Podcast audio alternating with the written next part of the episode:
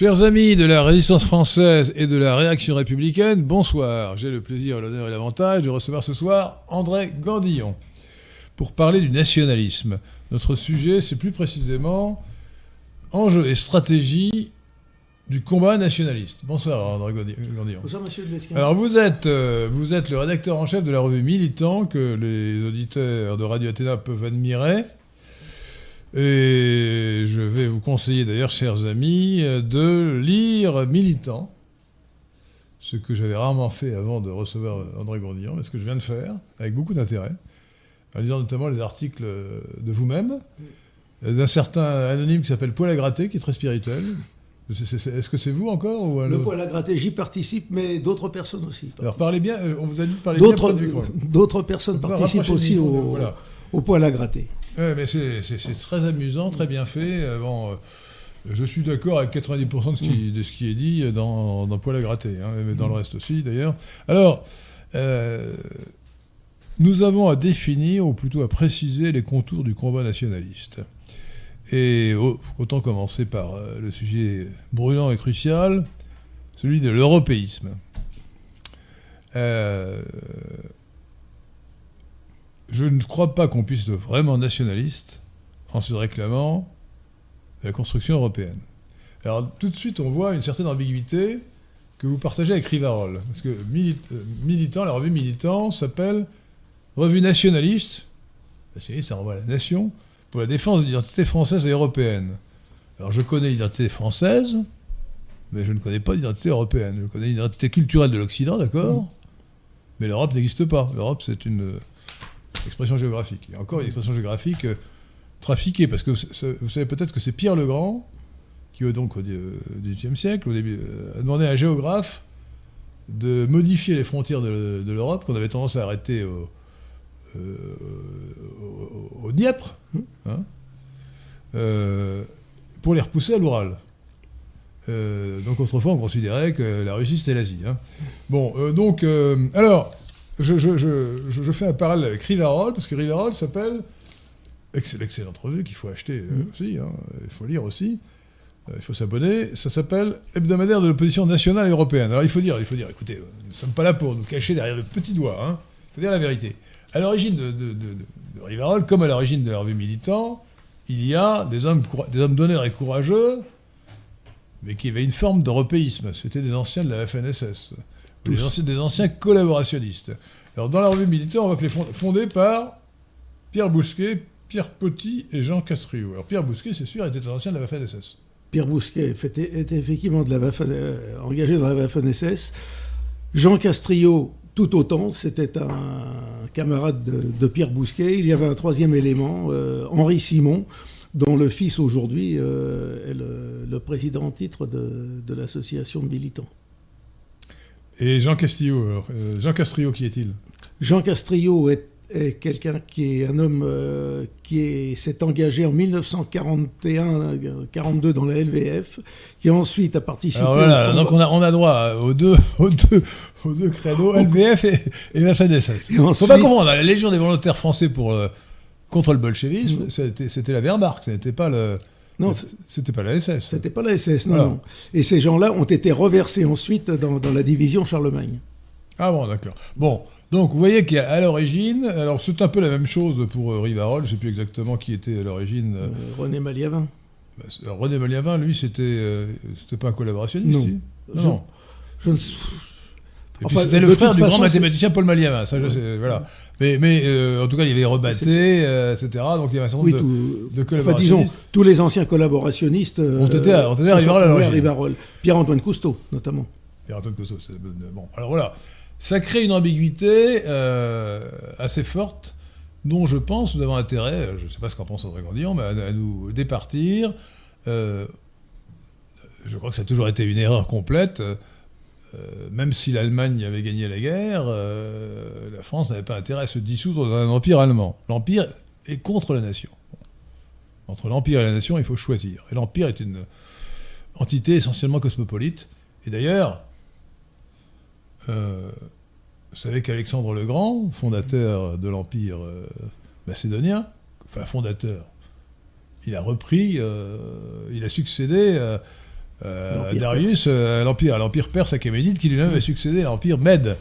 Bon, eh bien, et je soutiens d'ailleurs que c'est Cyrus le Grand qui a fondé l'empire perse en moins 550, 550 avant Jésus-Christ, après avoir Enfin, il n'a pas fondé, il a, il a, il a remplacé euh, les Mèdes par des Perses dans l'Empire Mède. Dans l'Empire, oui, oui. Fondé l'Empire Mède qui avait été fondé par De Jossès en moins 710. Bon, eh bien, c'est lui qui a créé vraiment le principe de, l'Empire, euh, qui est un, conglomérat de peuples divers auxquels on demande simplement de se soumettre à l'impérium, l'autorité suprême. Euh, l'une des réalisations majeures a été l'Empire ottoman. Euh, L'Empire ottoman, c'est la même chose, oui. Euh, voilà. Euh, qui reste, qui reste à dire l'Empire ottoman, qui reste à dire un, idéal mm. pour certains de nos amis qui fréquentent les synagogues, mm. parce que c'est un, idéal de société multicommunautaire. Mais une société multicommunautaire qui a pu fonctionner aussi longtemps qu'elle a été hiérarchisée. Vous aviez le système du millet qui faisait qu'elle était hiérarchisée. Le millet, c'était la communauté en turc. Oui, c'était la communauté en turc. Vous aviez les gens qui étaient. Enfin, au-dessus, vous aviez la communauté musulmane qui avait droit à tout. Et puis les Turcs au sein de la communauté musulmane qui, euh, qui, était, un peu plus égaux que les autres. Qui était un petit peu plus égaux que les Arabes. et ensuite, euh, vous aviez le, bah, le, le, millet chrétien, le, millet ottoman. Ah oui, oui, non, et ces gens-là. Euh... Rappelez-vous, chers, chers auditeurs de Radio Athéna, chers amis de la résistance française et de la réaction républicaine, que ces millettes nous ont donné Baladurian, alias Baladur, mmh. hein, euh, qui, est, qui est né à Smyrne, oui. Izmir, en Turquie et qui est français grâce à Pierre Laval. Vous savez qu'il était français grâce à Pierre Laval. Grâce à Pierre Laval. Parce que son père, à la suite, alors je, fais une petite parenthèse, mais nous avons un peu de temps pour euh, raconter ce genre d'anecdote, qui, n'est pas sans intérêt. C'est que euh, François Ier avait, avait euh, passé avec Soliman le Magnifique le traité d'idée capitulation, qui donnait un pouvoir de, comment dire, de, supervision, de protection à la couronne de France sur les minorités chrétiennes, ou plutôt précisément catholiques. Euh, enfin chrétienne en général, dans... Euh, C'était essentiellement les catholiques, les, les, orthodoxes et, et, et, donc ce traité de décapitulation, évidemment, a été abrogé par Atatürk. Mm. Alors, à la suite de cela, euh, les, les, Levantins, qui étaient protégés auparavant par la France, sont précipités pour se faire naturaliser. Mm. Et le père de Balladur a été naturalisé par un décret signé Pierre Laval. Mm. C'est quand même donc Balladur doit, beaucoup. Donc il, Balladur est donc mm. français par le droit du sang, puisque son père avait été naturalisé. Euh, et, là, je, voudrais préciser que l'Empire ottoman a éclaté à partir du moment où on a supprimé ce système de hiérarchisation communautaire. En 1856, euh, sous la pression des Anglais et des Français au moment de la guerre de Crimée, euh, on a supprimé ce système de hiérarchisation communautaire. Et alors à ce moment-là, quelle loi appliquer? Est-ce la loi musulmane? Est-ce le code civil français? Est-ce autre chose? Alors revenons, et euh, les communautés revenons à nos moutons. Nous sommes un peu égarés dans l'histoire. Donc nous avons, euh, euh, nous avons aujourd'hui, par un phénomène d'hystérésis, des gens qui ne seraient quand même pas évidemment officiellement du Troisième Reich. 1933-1945, mais qui se prétendent nationalistes, c'est-à-dire qu'en fait, ils sont européistes. Et c'est tout ce que j'appelle, non pas la nouvelle droite, mais la PND, la prétendue nouvelle droite, de l'immonde Alain de Benoît. Euh, je, dis, immonde parce que je me rappelle qu'il a soutenu les pédophiles comme Matzneff, hein, euh, en expliquant notamment que c'était plus grave de regarder une, série américaine à la télévision que de, commettre un acte de pédophilie, euh, ou, d'être obligé d'un acte de pédophilie. Donc voilà. Bon, donc, et je suis obligé de constater et je, je suis arrivé à cette conclusion, parce que nous parlons stratégie, hein. Mm. stratégie récemment, c'est que l'européisme est un poison pour la droite nationaliste, pour la vraie droite qui aime la nation. Euh, parce qu'on ne peut pas être à la fois pour l'Europe, dans laquelle euh, la France se dissoudrait, et, pour la nation. Mm. Euh, L'Europe est un miroir aux alouettes. il n'est plus question d'Europe allemande au sens, mm. au sens de la FNSS, bien entendu. Euh, donc euh, aujourd'hui, euh, l'Europe, c'est un machin, un machin de Madame Ursula von Leyen. Alors évidemment, elle est allemande, mais pas grand-chose à voir avec Heinrich Himmler. Hein, bon. Et, et donc, on peut dire, puisque Dominique Vénère, qui lui était un homme d'honneur et pas une pourriture comme Anne Benoît,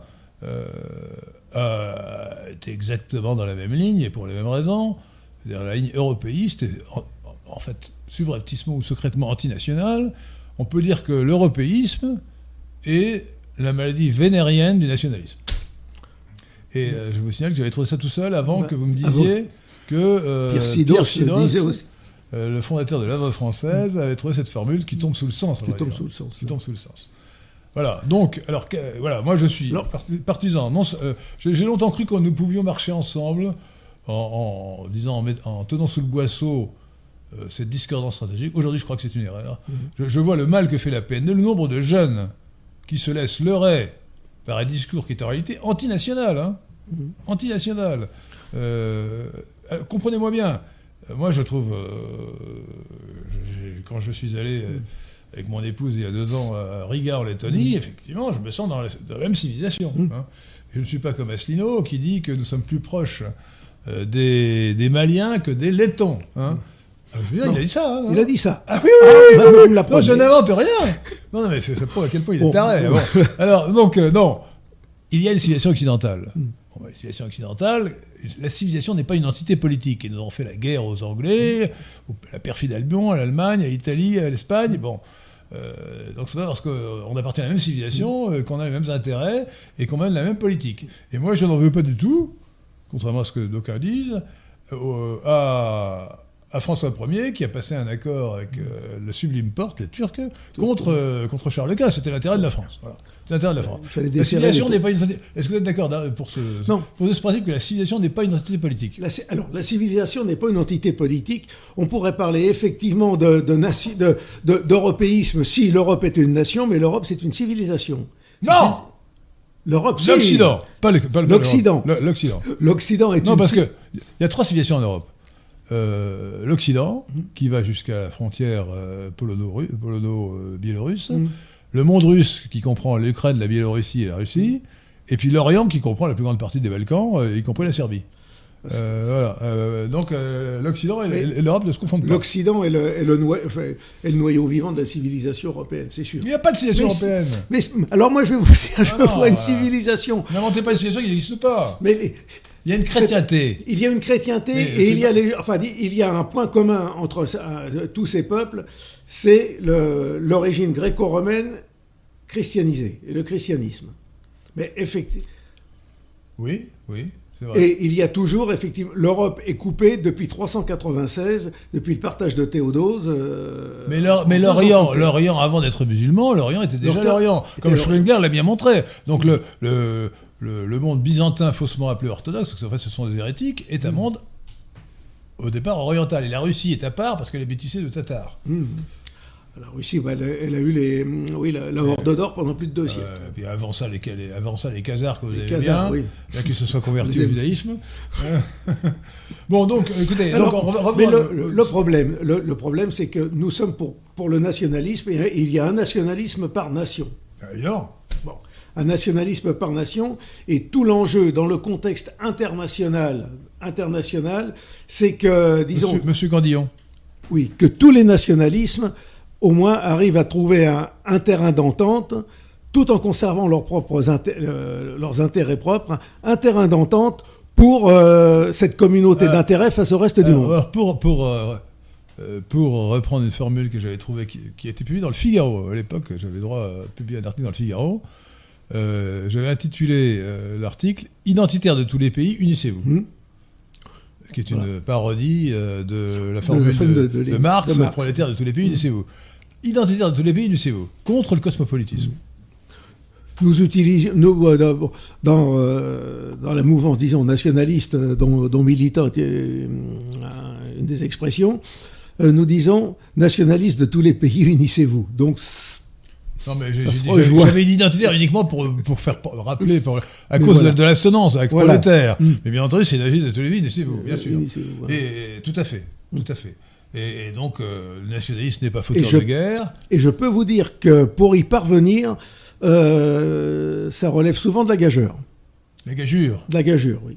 Ça relève Ouais, souvent de la gageure. Ici, nous défendons la langue française, c'est la gageure. Ça relève souvent de la gageure. Ouais. Euh, mais oui, c'est pas facile, effectivement. oui. Mais, euh, mais c'est nécessaire. Mais c'est nécessaire.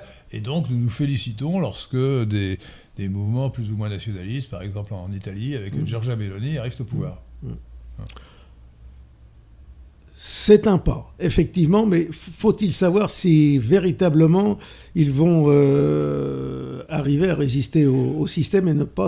Alors, ça, c'est autre, reste- chose encore. Restons à notre sujet, le sujet principal. Bon, euh, je ne vous demande pas de renier les fondateurs. D'abord, encore une fois, c'était des hommes courageux pour s'engager dans la FNSS ou dans les divisions générales. Il fallait quand même avoir du cran. hein. Euh, Jean Castrillo s'est engagé personnellement pour venger un de ses oncles, il était d'origine espagnole, un de ses oncles qui avait été fusillé par les républicains en 37. Par les pseudo-républicains qui étaient les marxistes. voilà. Oui, Euh, voilà, donc, euh, les rouges, disons. ouais, les rouges, parce que euh, je, je- je crois que, euh, enfin, dans les éléments stratégiques, il faudra parler des éléments de langage. Je crois que beaucoup d'erreurs des nationalistes, euh, beaucoup d'erreurs à droite ont consisté à laisser à, l'adversaire des mots que nous devrions nous approprier. Les vrais. Ou à reprendre les mots de l'adversaire. Enfin, c'est- vraiment la question du vocabulaire me paraît essentielle. Et donc, avec nos amis de- du Parti national libéral, euh, qui, qui est un parti nationaliste en même temps qu'il est libéral, euh, nous veillons justement à, à ces questions de, de- de langage qui sont, euh, sont importantes pour le concept. Vous savez que dans, ce- dans cette pièce où se trouve maintenant le, stadio- le studio de, Radio Athéna, que en, en 2000, euh, donc, en, quelle année? En 2000. euh, euh, non, non, euh, le- euh, 1900, euh, en 1984, que dans une discussion avec Jean-Yves Le Gallou, qui n'avait pas encore trahi la préférence nationale, j'ai trouvé la formule de la préférence nationale, Mhm. qui est devenue le titre du livre que nous avons publié, que le Club de l'Horloge, aujourd'hui Carrefour de l'Horloge, a publié, que c'est, euh, la, préférence nationale, réponse à l'immigration. Bon. L'idée n'était pas nouvelle, mais c'est la formule qui, est- euh, qui a prospéré, comme vous voyez. Donc c'est important de trouver des, des formules, des mots, des, des concepts. Donc, euh, est-ce que vous êtes comme moi? Vous avez côtoyé Feu, Feu Feu. Je pense qu'il n'était pas du tout euh, tenté par l'européisme. Absolument pas, non. Hein? Non, il disait toujours que le- l'européisme était, était une chimère, mais il était important que les gens se parlent entre eux, se connaissent, mais que de toute façon, chaque nation se sauverait par elle-même et ne se sauverait pas en comptant sur, euh, sur les autres. Il fallait que, que Ouais. nous agissions par, par nous-mêmes, mais en, en essayant, disons, de, de créer euh, autant que possible des liens avec les autres pays.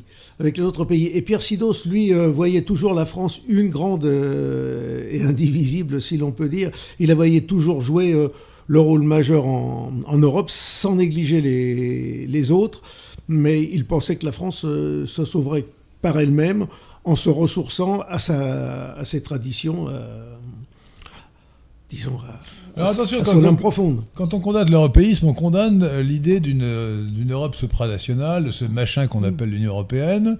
Et donc on est forcément euh, souverainiste. Le souverainisme, d'ailleurs, il faudra en parler, est une vision appauvrie du nationalisme. Et on est euh, euh, donc on est pour le Frexit, hein, euh, forcément, euh, sorti de l'Union européenne, mais on n'est pas forcément, euh, même on doit, à mon avis, euh, intelligemment, on doit être pour une Europe des nations. C'est-à-dire, c'est d'ailleurs le, le programme que nous avons proposé, euh, c'est, ce serait de, de créer, de- après la disparition de l'Union européenne qui est irréformable, ça serait de créer une euh, l'équivalent d'une alliance atlantique euh, réduite, réduite à, à l'ouest de l'Europe. Euh, et, euh, et même d'une ONU euh, où- avec une, une organisation des nations européennes, un peu sur le modèle de, de l'ONU actuelle, avec un Conseil de sécurité où il y aurait la France, l'Italie, l'Allemagne et, et l'Angleterre. Voilà. Donc tout à fait autre chose que ce que. Et aucun pouvoir supranational. Aucun pouvoir supranational, mais par contre, je pense qu'il faut établir des accords bilatéraux Le plus possible. ouais. le plus possible sur un certain nombre de, de- de sujets, sur un, sur un grand nombre de, de sujets, et même d'un point de vue industriel ou économique, extrêmement important d'a- d'avoir des, des accords au moins pour établir des normes communes. Oui, oui, ça c'est possible. Ce- sont les, des a- les problèmes, accords euh, internationaux ne sont pas interdits, Non. mais ils n'appliquent pas la supranationalité. Ils, Non. ils appliquent les Ah non, la supranationalité, non. Voilà, donc nous sommes d'accord. Alors maintenant, je, je veux insister, euh, si possible, avoir votre accord sur ce, ce point de vue, sur le fait que l'européisme, euh, aujourd'hui, en particulier chez les jeunes, chez les jeunes militants de droite ou d'extrême droite, est un poison. C'est-à-dire que euh, le galop dont je parlais, il a abandonné la préférence nationale pour la préférence européenne. Mais non, euh, moi j'aime bien les Allemands, j'aime bien les Espagnols, j'aime un peu moins les Anglais, euh, j'aime bien, les, Itali- les Mais Italiens, et surtout, surtout les Italiennes d'ailleurs, qui sont très jolis, euh, les Lettonnes ou les Mhm. Lettons, les Polonais, euh, tout ça, ce sont des Occidentaux, mais ça n'est pas la même chose que les Français. Euh, la nation est, et, et donc on ne peut pas vouloir. Il faut bien comprendre que le projet européiste, c'est la disparition de la nation dans un magma, dans un magma euh, où, euh, qui n'aurait pas d'identité. Bah, c'est- c'est- c'est- En gros, l'européisme aujourd'hui, c'est la reprise sous un autre angle de la vision euh, soviétique des choses, c'est-à-dire où, le, où les peuples devaient se fondre dans une autre identité, l'identité soviétique. Aujourd'hui, on se fond Alors, dans, dans une identité européiste, mais euh, Euh, c'est même pire que ça, parce que l'Union soviétique a été fondée sur, les, sur une forme de principe de nationalité, puisque avant 1917 et la, la révolution bolchevique, Staline avait fait un livre sur, euh, qui doit s'appeler Le marxisme et la question nationale. Et honnêtement, euh, je pourrais presque, vous pourriez presque le signer comme moi. Hein. Je ne sais pas si vous l'avez lu. Lisez-le. je, je l'ai lu. oui, Euh, oui, franchement, le, le livre de. Et, et d'ailleurs, ensuite, euh, quitte à, à donner à l'Ukraine, euh, nation inventée, euh, des, des territoires qu'elle n'aurait pas dû avoir dans, dans l'ensemble de l'URSS, le principe était quand même de donner à chaque ethnie, chaque nationalité, une autonomie euh, culturelle et politique, Oui. euh, que, ce qui s'est fait d'ailleurs au détriment de la- des Russes Mhm. à tous égards. hein. L'URSS est une machine. Jusqu'en jusqu'en 1953, à la mort de, de Staline, euh, la Russie n'a jamais été dirigée par des Russes. Euh, Lénine n'était pas russe en réalité. Il avait la nationalité russe euh, artificiellement. En réalité, il était turc par ses parents, par son père, Mhm. pardon. Et il était moitié, moitié, il était quart juif et quart, euh, et quart allemand par sa mère. Euh, donc il était pas, des- il, il était et- turc. oui. C'est un turc. Euh, euh, bon, c'est un turc. Euh, Staline, était- Staline était géorgien, évidemment. Et d'ailleurs, de manière amusante, jusqu'en 1983, donc entre euh, 1982, donc pendant euh, 30 ans, euh, l'URSS était dirigée par deux Ukrainiens, Khrouchtchev Khrouchtchev et Brezhnev. et Brezhnev, qui étaient ukrainiens et pas russes. hein. Oui, c'était ukrainien. Oui, Donc oui. il faut attendre 1982 pour qu'il y ait à la tête de l'URSS un russe. Un russe. Et entre-temps, euh, entre 1917 et 1953, les halogènes, Mhm. en, majorité, en, large majorité, en large majorité juifs, mais aussi lettons, mais aussi, mais aussi euh, géorgiens, mais aussi euh, arméniens, géorgiens comme, euh, comme Staline et comme Beria, Mhm. et juifs comme tous les autres, euh, Kamenev, Sidoniev, Trotsky, ainsi de suite, Bah oui, euh, ont, ont exterminé 18 millions. Alors, je- euh, on dit 20 millions. Moi, j'arrondis. c'est- Pourquoi j'arrondis à 18 Enfin, j'arrondis, non, je, je rabaisse à 18 millions parce que ça fait 3 fois 6. Oui. Donc, 18 mi- le slavocide, Oui, le slavocide, causé par des halogènes en majorité Mhm. juifs, entre 1917 et 1953, a tué 18 millions de malheureux slaves, slaves euh, russes, biélorusses, ukrainiens. Donc, euh, est-ce que Alors, le camarade Patrick Catelon aurait, aurait des questions à poser de la part des auditeurs? Nous avons quelques questions. Euh, donc Pascal Moget qui demande quid du combat environnementaliste qui devrait être repris par les nationalistes? Vais donner votre opinion, mais je vais le le, le combat en- environnementaliste. Alors, à partir le, le combat en- envi- à partir du moment où on aime sa, euh, sa nation et qu'on est nationaliste, on a une conception, disons, euh, réaliste des choses, du monde. Et le réalisme inclut évidemment la protection di- euh, du cadre de vie et des, terroirs dans lesquels on vit. Donc, inévitablement, le nationalisme prend en compte euh, cette question de, de l'environnement. Et ça commence, le, premier environnement qui compte, c'est déjà d'enlever tous les pesticides humains, à commencer par la pilule abortive. Ça commence par là. Ensuite, après, effectivement, euh, il faut voir tous les problèmes ag- agricoles qui se produisent avec la détérioration des sols, avec tous ces problèmes-là. Mais ce, ce n'est pas se lancer dans, des questions de, de réchauffisme ou autre. Euh, L'environnement, il y a cet aspect naturel, cet aspect biologique des choses, qui est le, premier élément à défendre. Le reste euh, en découle. Oui, alors moi je dirais qu'il ne faut pas reprendre le vocabulaire d'adversaire. Euh, L'environnement, c'est un terme trop vague. Euh, L'écologie, c'est une science, il faut la laisser à sa place de science et, ne pas abuser de ce terme. Donc euh, nous, euh, nationalistes, nous aimons notre patrie. Parce que le, nationalisme implique forcément un patriotisme. patriotisme national et local. Et euh, donc nous voulons défendre le patrimoine, le cadre de vie, la nature, euh, le- les paysages, et lutter contre la pollution. Mais euh, nous ne- alors d'abord, nous sommes, euh, nous sommes, euh, enfin, nous avons le droit d'être climato-sceptiques. Mm. Je ne suis pas sûr que vous croyez un seul instant aux projections du GIEC. C'est de la pseudoscience. hein. C'est, de la pseudoscience.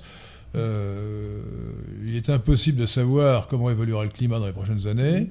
Personne ne le sait. D'ailleurs, comment voulez-vous que des prétendus climatologues ou météorologues, c'est la même chose, euh, qui ne savent pas prévoir le temps qu'il va faire dans 10 jours, euh, puissent vous prévoir le temps qu'il va faire dans, dans 10 ans ou dans 100 ans. Bon. Euh, voilà, on peut avoir des projections de ce genre euh, uniquement Au euh, degré près.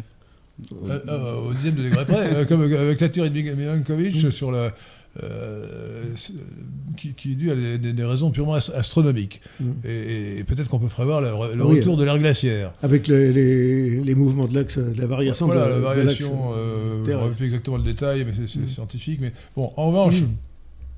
ce qui est sûr, c'est que les modèles mathématiques qu'on fait fonctionner ne marchent pas. Un modèle mathématique, aussi complexe soit-il, ne peut pas permettre de prévoir l'évolution d'un phénomène trop complexe. Enfin, euh, le- la nature est infiniment plus complexe que n'importe quel modèle Mm. mathématique. Vous pouvez mettre des milliers d'équations par rapport à la nature, même en supposant, ce qui n'est d'ailleurs jamais le cas, qu'on puisse introduire des données chiffrées qui soient Mm. exactes. De toute façon, euh, la nature est beaucoup trop compliquée. C'est vrai pour le climat, c'est vrai pour les épidémies aussi. Mm. On a vu le- le- la- les aberrations des modèles épidémiologiques. C'est d'ailleurs le, le- la raison qui nous a donné, euh, attribué le prix Lysenko, le prix de désinformation scientifique, à un certain Neil Ferguson, Mais le pape de l'épidémiologie, qui a raconté littéralement n'importe quoi. qui a justifié les confinements, d'ailleurs. Qui a- qui a justifié les On allait avoir confinements, 3-4 euh, millions de morts. euh, enfin, c'est un charlatan total euh, qui fait autorité. Donc, donc on, a, on a affaire à ce qu'on appelle la pseudoscience. C'est la pseudoscience. Bon.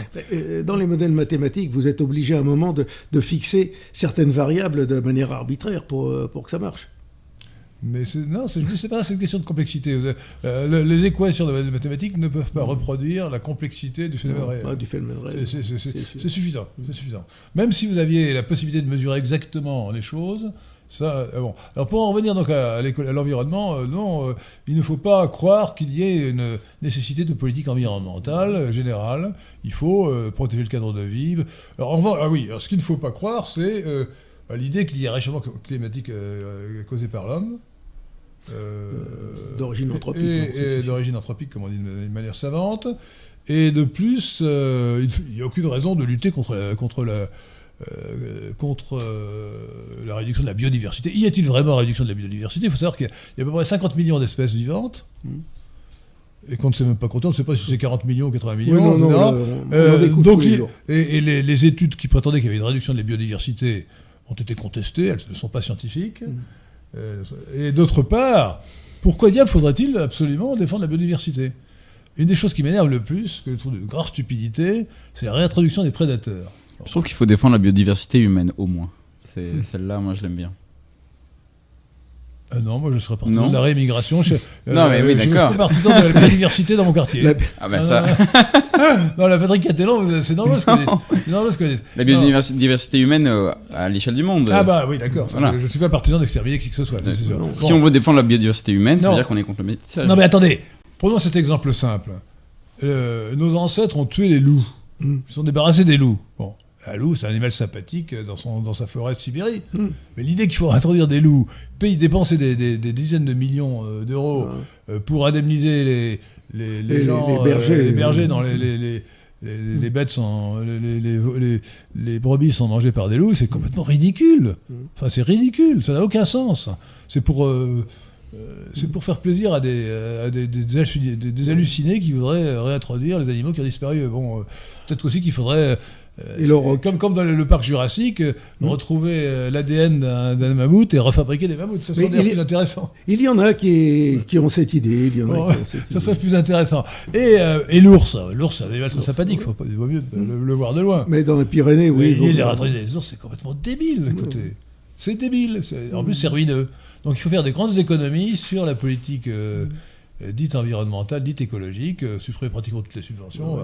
euh, subventions, euh, subventions aux véhicules électriques, par exemple, qui est une sottise. Bon. Euh, Je ne sais même pas comment d'ailleurs on va pouvoir arriver à produire tout- toutes les batteries et, et autres. Ah non, mais c'est surtout le problème. pas là. Le problème, c'est le, le temps de recharge. Et c'est le temps de Euh, recharge. attendez, euh, s'il faut une demi-heure, moi, je- quand je fais le plein à ma pompe, Hmm.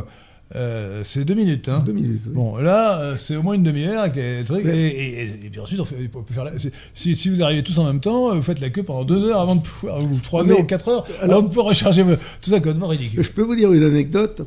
J'ai des, des amis, enfin des, relations qui sont euh, pour le tout électrique. Elles ont déménagé de la Haute-Saône dans le Tarn. Alors le camion de déménagement, lui, au- il est parti très vite, il a mis une journée. Mais ils avaient des, des voitures euh, à batterie électrique, ils ont mis une semaine.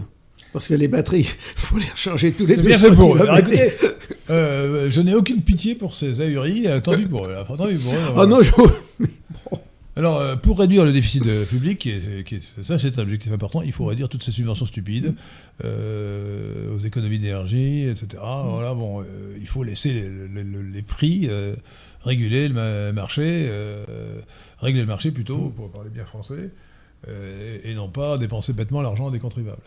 Euh, donc, pas de politique générale d'écologie ou de l'environnement, mais en revanche, une politique de défense du cadre de vie, de défense du patrimoine, euh, défense de nos quartiers, euh, défense des. Euh, voilà, on, euh, moi je, veux dire, je- les, les gens aiment bien Haussmann, mais moi je- j'en veux beaucoup à Haussmann. Quand je compare euh, certains quartiers de, de Paris, des quartiers bourgeois comme le, euh, comme le 8e, euh, aux villes d'Italie, je me dis que Haussmann a été une catastrophe. hein. Qu'en pensez-vous? Haussmann a fait effectivement. par exemple, alors moi je vois l'île l'île de la Cité, je vois des vieilles photos de, de l'île de la Cité qui avait des rues pittoresques avec des maisons en bois, à colombage. Et lorsque vous voyez euh, ces grandes places nues, l'hô- l'hôtel Dieu qui est froid comme, euh, comme un cimetière, euh, Ah, Ça reste beau, quoi. oui, mais il a tout cassé. Enfin, disons, la vie qu'il y avait euh, sur l'île de la Cité a totalement disparu. Vous aviez sept ou huit églises sur l'île de la Cité, il n'en reste plus qu'une. Deux. Enfin, comptant la la- l'argument, paraît-il, était de pouvoir écraser la populace, sauf que qu'avait. Alors, ça, ça a servi peut-être à la- l'écrasement de la commune de Paris. Là, ils ne sont peut-être pas d'accord sur le- le- le- Non. la, la commune de Paris. Euh, non, Pour quelle raison? Ah, parce que moi, je, pense- je pense que Adolphe Thiers est un grand homme parce qu'il a écrasé la, la populace de la femme commune de Paris. Alors, en dans- 1871. Alors, effectivement, il y a un débat. Alors, je vais vous dire, 90% de, de- des lecteurs de, de militants sont contre la commune de Paris. Mais vous en avez 10% qui sont pour, et pour une simple raison. C'est que c'était une réaction euh, nationaliste des Français face à l'envahisseur prussien. C'est absurde. C'est absurde. Écoutez, euh, ils, sont derrière, ils sont dans la route de, Gambetta. Vous savez qu'Adolphe Thiers voulait faire passer Gambetta en haute cour. Mhm. Il n'a pas obtenu la majorité euh, de, la Chambre des députés pour cela, mais il voulait le faire passer en haute cour parce que Gambetta a fait un coup d'État. Mhm. Euh, c'est le 4 septembre 1870, 4 septembre. oui. euh, pour proclamer la République, alors que le pays était encore en guerre. Oui. Un coup d'État pendant la guerre, voyez Et ensuite, sa stupide opération de- du, du prétendu euh, gouvernement dit de défense nationale n'a fait que prolonger inutilement la guerre de plusieurs mois et a fait que euh, le- la défaite a été beaucoup plus lourde pour la France. Donc Gambetta, Gambetta était une catastrophe. Et, et donc je, je regrette que Thiers n'ait pas, n'ait pas réussi.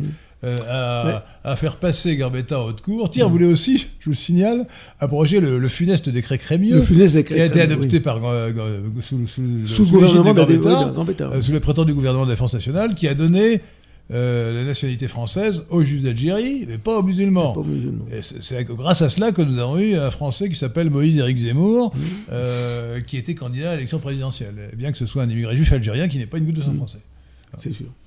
Bon, alors attendez, nous, sommes un peu égarés en sortant de la. Est-ce que donc sur l'environnement, vous êtes bien d'accord pour dire, cher André Gordillon, qu'il faut défendre le cadre de vie, le patrimoine, euh, lutter contre la pollution, bien sûr, euh, et quoi encore? Et puis ben, protéger la nature. hein. Protéger la nature, Euh, ça, c'est- moi, je pense que cette politique de, cette Oui. politique de remembrement forcé a détruit les paysages, a détruit les bocages. Elle a détruit les bocages et en même temps, elle a contribué, malheureusement dans certains cas, à assécher les sols, à faire progresser les vents. euh, c'est- et c'est une catastrophe. Le remembrement dans de nombreux coins, euh, dans de nombreuses régions, c'est. En tout cas, pour le paysage, catastrophe. ça a été calamiteux. Oui. Non, vraiment. On pourrait même dire aussi, alors, en Vraiment, dehors- vraiment, vraiment forcé par, par l'État. par l'État, Avec les oui. SAFER, les funèses- il faut, il faut supprimer les SAFER, qui sont des institutions euh, socialo-parasitaires. C'est épouvantable. Oui, euh, Patrick Catellon. Une question de Serge Stel. Bonsoir messieurs, j'ai une question importante. Peut-on être, peut-on être nationaliste français et musulman?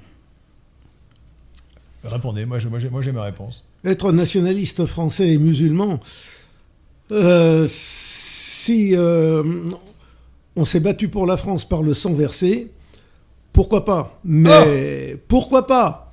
Mais c'est l'exception. Mais pour moi, un nationaliste français ne peut être que catholique. Alors, je ne suis pas entièrement d'accord, cher André Gaudier. D'abord, je, je dis que nul ne peut être pieux musulman et vraiment français. Et je peux dire aussi de la même manière, nul ne peut être pieux juif et vraiment français. Parce qu'entre le judaïsme et l'islam, qui sont deux religions orientales isomorphes, et l'identité nationale française, il y a une incompatibilité. Un, un pieux musulman euh, veut, euh, ou souhaite, sans le dire, taquilla, l'application de la charia, de la loi islamique. Sinon, il n'est pas un pieux musulman. Et il considère par principe que nos lois françaises, nationales, républicaines, sont illégitimes. Euh, L'islam est fondé sur le rapport de force, enfin accepte le rapport de force, donc il va euh, accepter la française parce qu'il ne peut pas faire. Mais euh, il rêve du moment où il pourra Oui. imposer la charia. C'est ça un pieux musulman. Autrement dit, on peut être, pieux- on peut être musulman et, et, et nationaliste français à condition qu'on soit vraiment français. Et pour ça, il ne faut pas être pieux musulman. Ah, il ne faut pas Voilà. être pieux musulman. Voilà, Non, voilà, c'est faut pas être pieux musulman.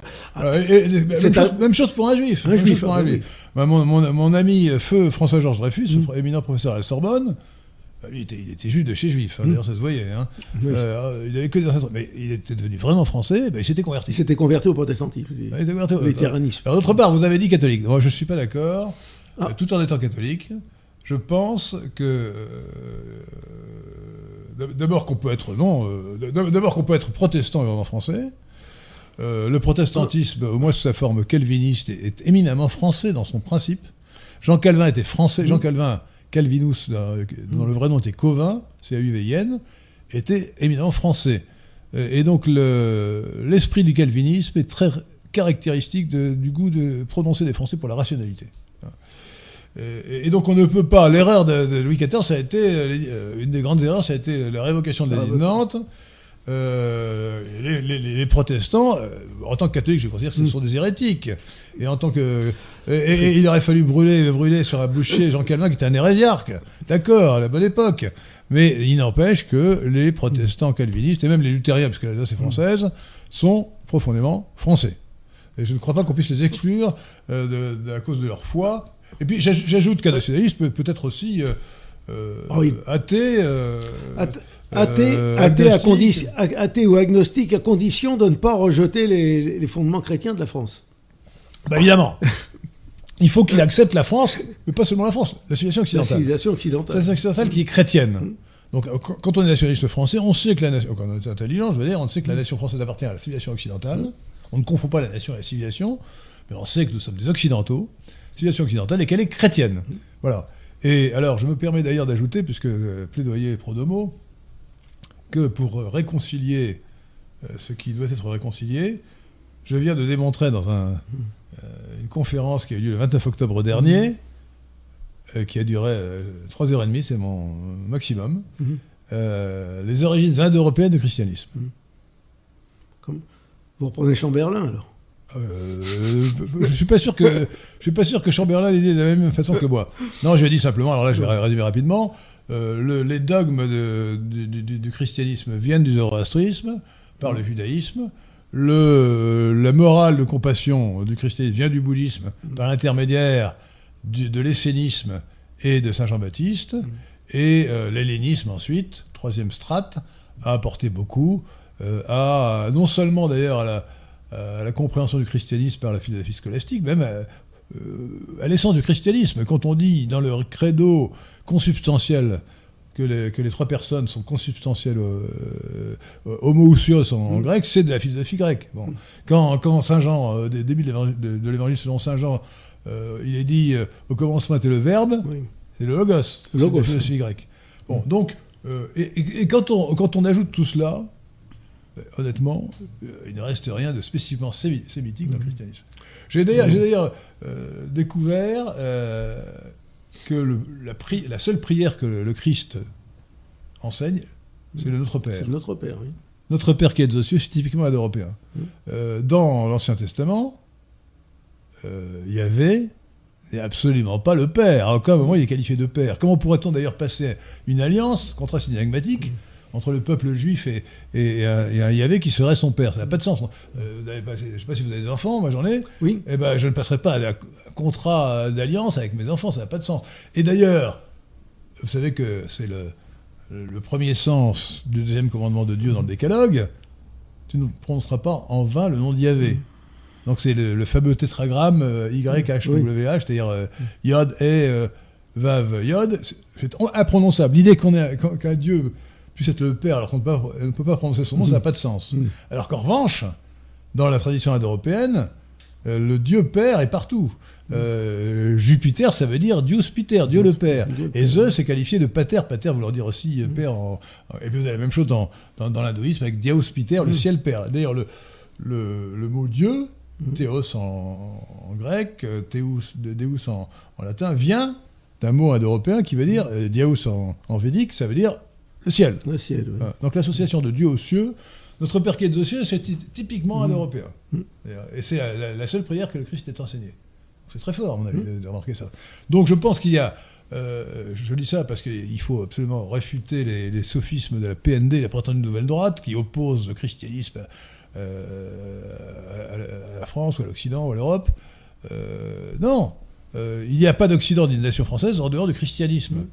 Euh, qui a façonné. Et le christianisme lui-même ne s'opposait pas à la tradition indo-européenne, il l'a assumé et il l'a prolongé. Euh, et, et à mon avis, il l'a sublimé, il a fait mieux, hein, bien sûr. Euh, la révélation chrétienne va au- au-delà. Mais elle est partie, il y a pas de.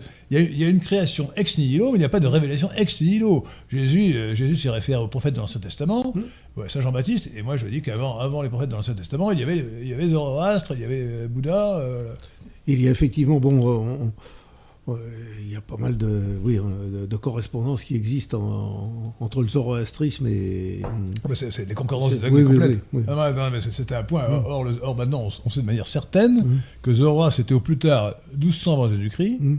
alors que la Bible euh, n'a pas été écrite avant, avant Josias, euh, 7e siècle. Ouais. Pardon, si- Esdras. Esdras. Euh, et ensuite, euh, surtout Esdras, Esdras. Esdras, Esdras. Vers 450. Mm. euh, voilà. Bon, euh, dire, bon, euh, mais ça, c'est. Écoutez, je vous renvoie à la, la conférence euh, qui est sur ma chaîne YouTube Henri de Lesquin, Mm. pas sur Radio Athéna, et euh, où j'explique ça. euh, Alors, la conférence est longue, mais le sujet le, le sujet le méritait, euh, le, le nécessitait. hein. Bon, donc. euh, Une autre question, je nous avons une question de Maxence de Touraine. Comment abolir la religion de la Shoah pour recouvrer notre identité et notre souveraineté nationale? sujet extrêmement délicat. Ouais. Euh, eh ben, il faut dire. Oui, allez-y, oui. Abolir la, la religion de, de la Shoah. Ben, il faut déjà euh, au moins apporter des, des arguments euh, sur la Shoah qui montrent Non, que. non, écoutez, moi, je, je, je veux dire, écoutez, euh, non, je en vous- tout je cas, je vais dire simplement une chose. Le crime n'a ja- le crime n'a jamais été reconstitué. Non, arrêtez-vous. Non, la loi française, loi Guesso du 13 juillet 1990, euh, interdit de contester les crimes contre l'humanité. Mm. Donc nous n'allons pas contester les crimes contre l'humanité, nous ne voulons pas aller en prison. Bon. Euh, mais ce qui n'est pas interdit de, con- de contester, c'est l'incomparabilité de, de la Shoah. Mm. Vous voyez? On peut chipoter sur les chiffres, dire c'est 5 500 000 ou 6 millions, Mm. mais euh, ce qu'on peut, on peut, on a parfaitement le droit de dire, écoutez, quelle que soit l'amplitude du crime, même si c'est 6 millions ou 7 ou 8 millions, ça n'est pas du tout incomparable. Le slavocide dont j'ai parlé, c'est 3 fois 6 millions. Mm. Euh, donc, euh, donc voilà. Donc euh, euh, malheureusement, euh, le génocide, ou le, je préfère dire le populicide, qui est un terme inventé Mm. par Gracchus Babeuf, et qui est plus français que génocide, le populicide est une horreur, mais euh, c'est quelque chose d'extrêmement courant dans l'histoire de l'humanité. Bon. Et d'ailleurs, euh, bien que le lysenkisme général le nie, il est clair que nous descendons pour partie des, des- des, des, des, euh, des chasseurs ouest-européens du Paléolithique qui sont arrivés vers moins 30 000 et qui ont exterminé l'homme de Néandertal. Bon. Premier, premier, euh, premier euh, populicide dans nos ancêtres, une partie de nos ancêtres, parce que le- ces chasseurs ouest-européens représentent 15% de notre fonds génétique. hein. Mm. Pas négligeable. Euh, ils avaient le chromosome euh, Y, la, groupe paternelle I comme Isidore, c'est bien ça, euh, Pierre de Tirmont Hein, hein? Oui, c'est ça. Alors que les, les, les, les- ou Indo-Européens euh, avaient le, le, le, le- le- l'aplogroupe RAB ou R2A, RAB pour la France. euh, voilà. Donc, euh, et puis euh, bien sûr, alors, les Turcs, les Turcs, de, les Turcs étaient un petit peuple qui vivait au nord de la Mongolie actuelle il y a 2500 ans, ont progressé vers, euh, vers le sud et, vers, et surtout vers l'ouest, euh, en systématiquement exterminant les populations, qui étaient d'ailleurs des populations indo-européennes à l'origine. Et alors la, la technique euh, turque, c'est on, on tue les hommes et on prend les femmes et, avec leurs enfants. Ouais. Voilà, qu'on- dont on fait des, euh, les enfants, on a fait des Turcs, hein, pour penser aux janissaires. Et c'est comme ça que les Turcs, qui étaient au départ une population complètement mongoloïde, eh bien, euh, plus ils sont allés vers l'ouest, plus, plus ils se sont blanchis, si j'ose dire. Oui. Et aujourd'hui, les, les Turcs de Turquie actuelle, de, de Turquie ottomane, capitale Ankara, ont euh, 15 à 20% de sang mongoloïde, seulement. De sang 80% de sang euh, caucasoïde. Donc, euh, donc, donc, donc, ce qu'il faut dire, c'est qu'il n'y a pas incomparabilité. hein. Euh, voilà, euh, il, y a, il y a eu pire dans l'histoire, euh, au moins le les crimes commis par les, les marxistes, euh, l'inspiration du juif Marx, euh, et, et notamment le, le Oh, fameux, le fameux slavophile. Mais enfin, remarquez, Mao fait mieux. hein. Mao, euh, Mao, euh, oui, Mao, c'est 50 plutôt. mi- 50 millions. euh, ouais, je- moi, je compte par multiple de 6. Alors, moi, je dirais 48 millions. ouais. 48 millions. 8 Bon. fois 6. Vous savez, l'unité de, l'unité de, de- Je propose d'appeler, euh, de définir une unité de, de populicide qui est le SH comme. Enfin, CH comme choix. Hmm. Euh, donc, un, un CH égale 6 millions. Il y a 6 millions.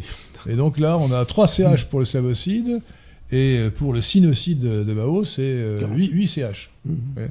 Donc, donc voilà, donc il faut ré- rétablir les choses euh, telles qu'elles sont, sans, sans oublier d'ailleurs que les, les Alliés, les Américains, ont massacré euh, par leur bombardement euh, au moins un ou deux millions d'Allemands. hein. donc c'est, Oui. disons, un, un quart de CH. Ah, Et vous, et vous oubliez les, les Amérindiens aussi. Oui, les Amérindiens aussi. oui, J'ai- moins- d'intérêt pour les. Ça m'intéresse moins. hein. Oh, quand même. Allons. Les westerns, ces pauvres Indiens, ils sont obligés de se battre et de se défendre. Ah, et il y a aussi les, les Zoulous, Tchaka, en Afrique du Sud. Ils procédaient comme les Turcs. Ah oui, c'est ça, les, Zou- les Zoulous. Ouais. Ma- euh, les- la- Massacrer L'ethnie les- Zoulou s'est développée comme ça, ils tuaient les hommes des autres ethnies euh, congoïdes, et ils prenaient les femmes et les enfants. Mm. Et d'ailleurs, quand on fait un populicide, il vaut mieux garder les enfants, parce que sinon la femme risque de se venger en empoisonnant son, Bah, son mari. son mari. La femme, en revanche, euh, elle passe très bien d'un homme à l'autre. hein. Ça, Mm. malheureusement, euh, euh, c'est un fait. hein. Euh, voilà. Ouais, Fred Robert nous euh, vous demande, André, quid du PNF André Grandillon. André Gandillon, quid du PNF Vous devez reprendre le flambeau, un front nationaliste, vite. Alors, vous avez créé le PNF, Oui. Parti nationaliste français. Alors, je n'ai pas créé le PNF, j'ai simplement repris le PNF qui, était, qui avait été créé en 1984 par justement des personnes comme Jean Castriot, comme euh, Pierre Bousquet, qui avaient fait scission du Front National parce qu'ils trouvaient que Jean-Marie Le Pen euh, dérivait, Jean- Jean-Marie Le Pen, Le Pen. Le Pen, oui, dérivait euh, vers un, un démocratisme dangereux, un républicanisme dangereux. Donc ils avaient créé le Parti nationalisme français pour rester fidèle à la doctrine et aux fondamentaux du Parti national qui avait été créé en 1972. Voilà. Et nous avons repris donc ce, ce mouvement. Malheureusement, le mouvement euh, Pierre Bousquet était, était un des fondateurs du, était un des fondateurs, oui, du, oui, du oui. Front National en 1962. Oui, ouais. justement, avec Jean Castriot. et- Ah oui, ils étaient aussi là. ouais. Ils étaient là aussi. Il y Et avait donc cette ambiguïté entre européisme et Voilà. nationalisme. voilà. Voilà.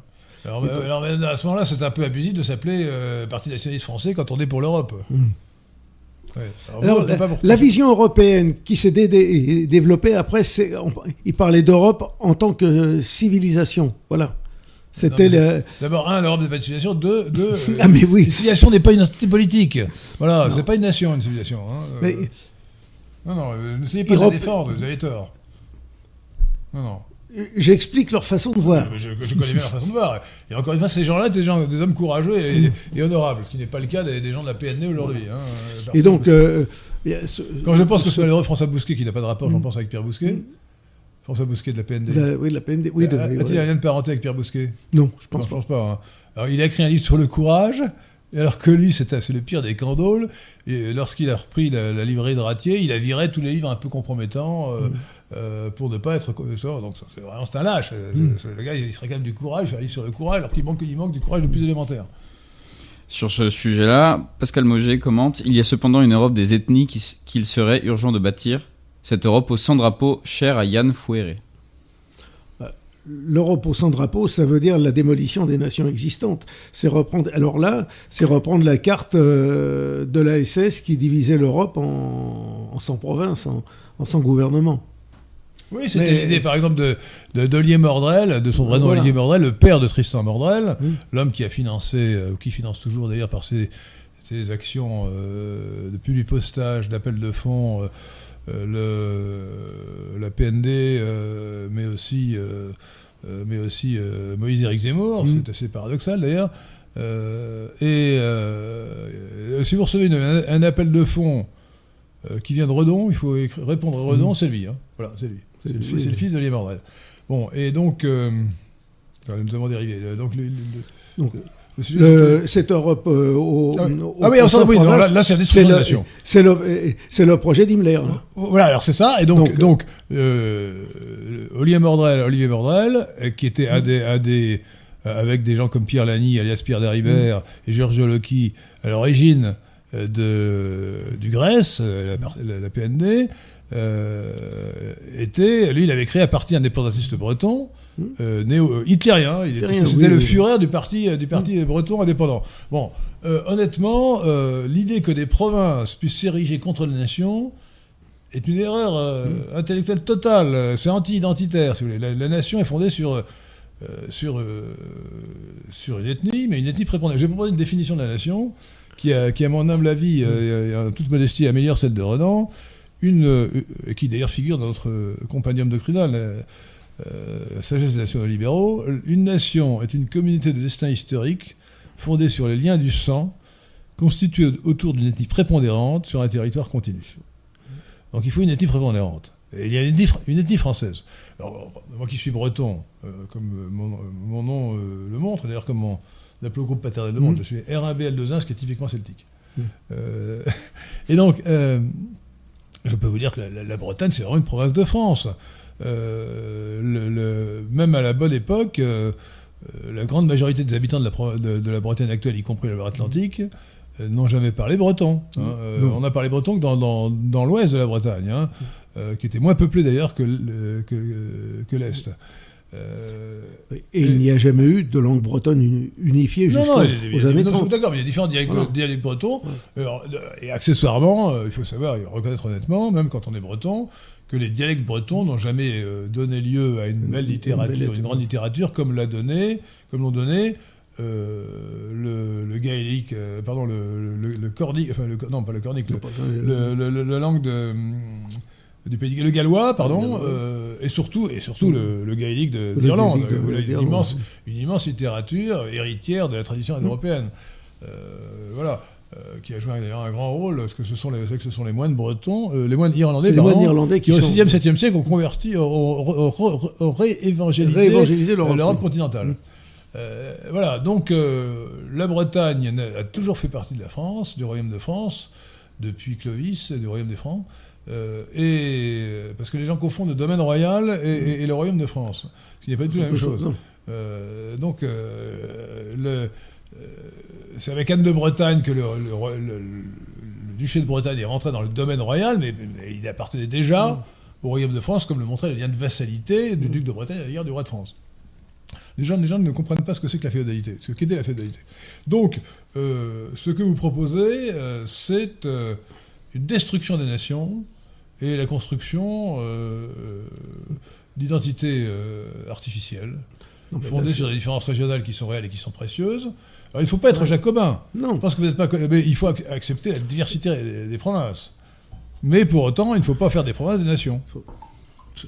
mais là, le, le, projet dont, dont, vous parlez, les, les 100 nations, effectivement, c'est un projet qui, qui n'a jamais été partagé, même par les, les fondateurs du PNF ou, ou, de la revue Militant. Euh, ça, ça, vient des élucubrations qui, sont sortis des réflexions des, hum, disons, de, des mouvements de la SS, de, Himmler et autres, qui voyaient justement alors une vision européiste des choses, avec au milieu, quand vous regardez, vous voyez bien, vous avez la nation allemande qui domine toutes les autres qui ont été émiettées en mille morceaux. C'est le meilleur moyen de les contrôler. Alors c'était l'idée. C'était l'idée d'origine. C'est l'idée. On attaque la nation des deux côtés par le haut en imposant une superstructure qui s'appelle aujourd'hui l'Union européenne.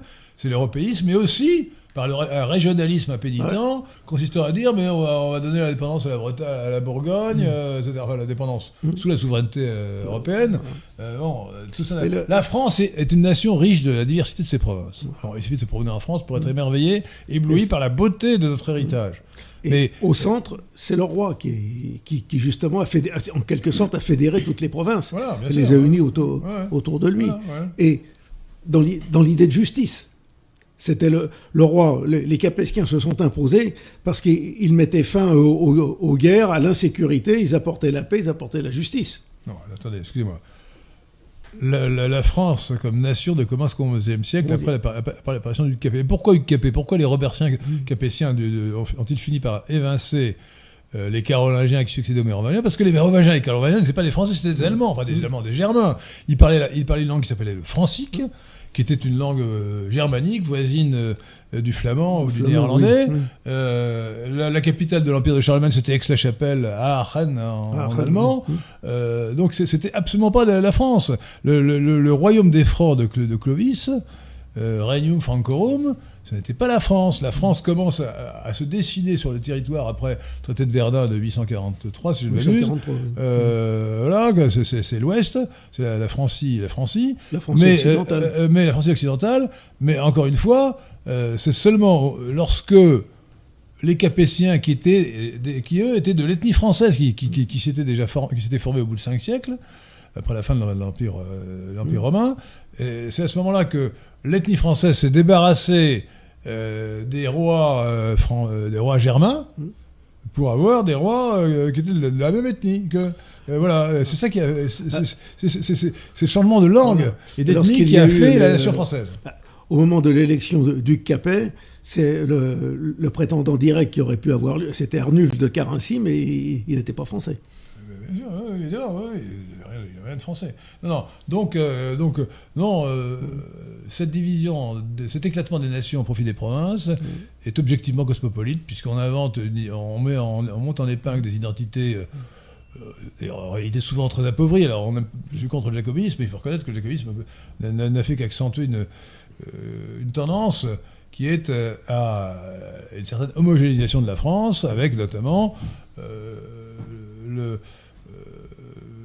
l'extension euh, du domaine de la langue française. Une question d'Aloïs. Mon père est issu en partie de l'immigration européenne, surtout germanique. Ma mère est une créole blanche réunionnaise et je suis catholique. Puis-je être un nationaliste français selon vous?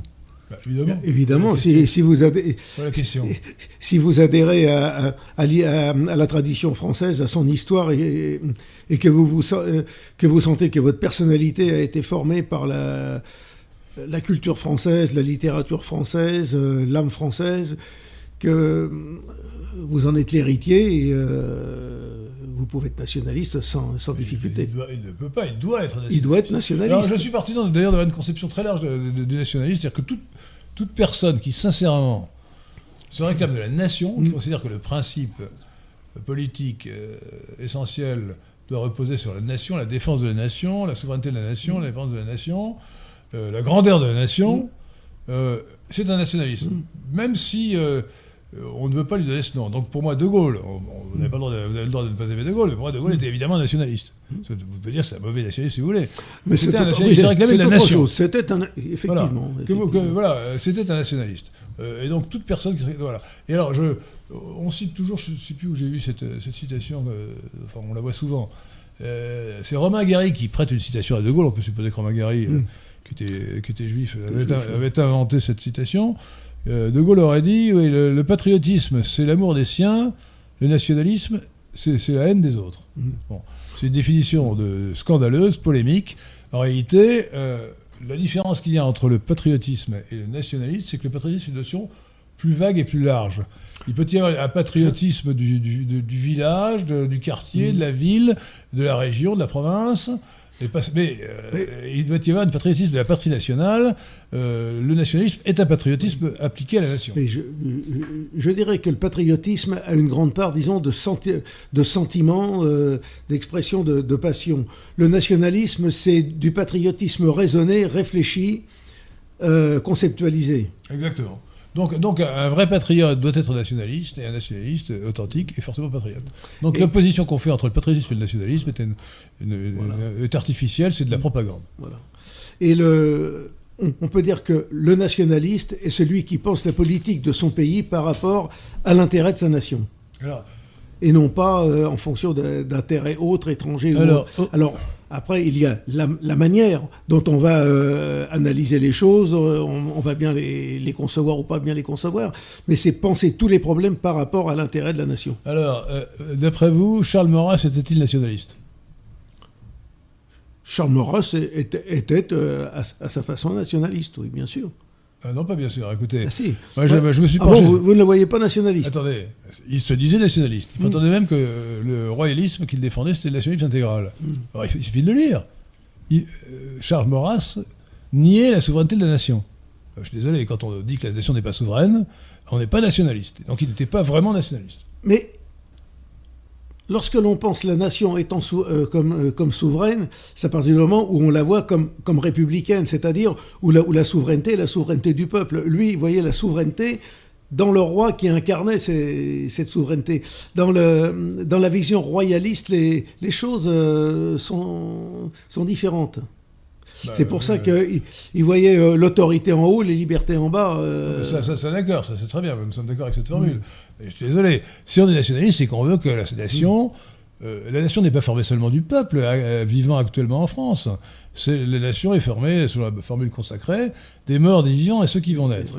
Donc on peut parfaitement dire le roi représente la nation et, elle est- et la, la nation est souveraine à travers le roi. Mais le roi n'est qu'un représentant de la nation. Sa, sa conception est différente.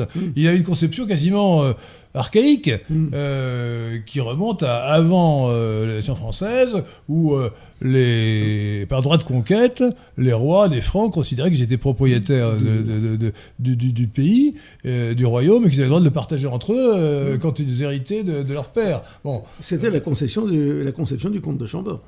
Eh ben, c'est une conception totalement antinationale. Euh, dire, di- di- être nationaliste et dire il vaut mieux le, ça se discute, c'est pas mon avis, mais dire parce que tout, tout dépend de la situation, mais dire il vaut mieux un roi euh, parce qu'il est indépendant des partis, tout ce que vous voulez, etc. Bon, euh, oui, à condition qu'on pose en principe que ce roi représente la nation. Et pas, euh, il n'a pas un pouvoir euh, de droit divin non. qui fait que, euh, en raison de, raison de, de légitimité héréditaire, euh, il pourrait faire ce qu'il veut de la nation, euh, qu'il n'est pas ce- censé euh, représenter les intérêts de la nation.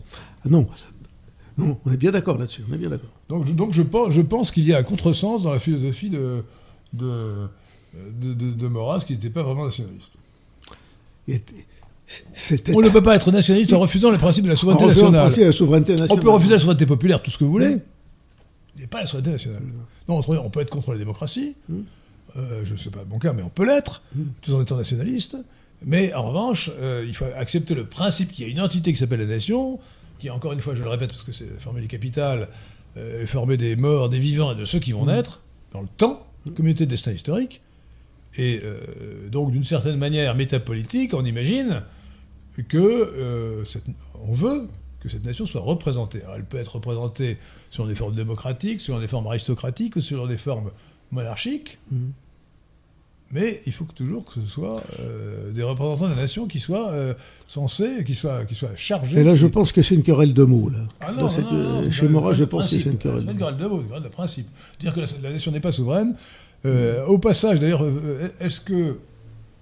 Que pensez-vous de, de l'expression euh, souverainiste qu'on a imaginée au Québec, pour ne pas dire nationaliste, et qui était importée en France Souverainiste. Un, sou- un souverainiste, euh, c'est quelqu'un qui s'insère dans, le cadre de la politique actuelle, mais sans véritablement. et- il ne voit qu'une seule chose, le souverainisme, c'est la défense de l'autorité de l'État par rapport à l'étranger, par rapport à, des pouvoirs supranationaux. Mais ça ne veut pas dire, lorsqu'on est souverainiste, que l'on va défendre l'identité nationale, les fondements de la nation. C'est ce que vous avez dit, Capital.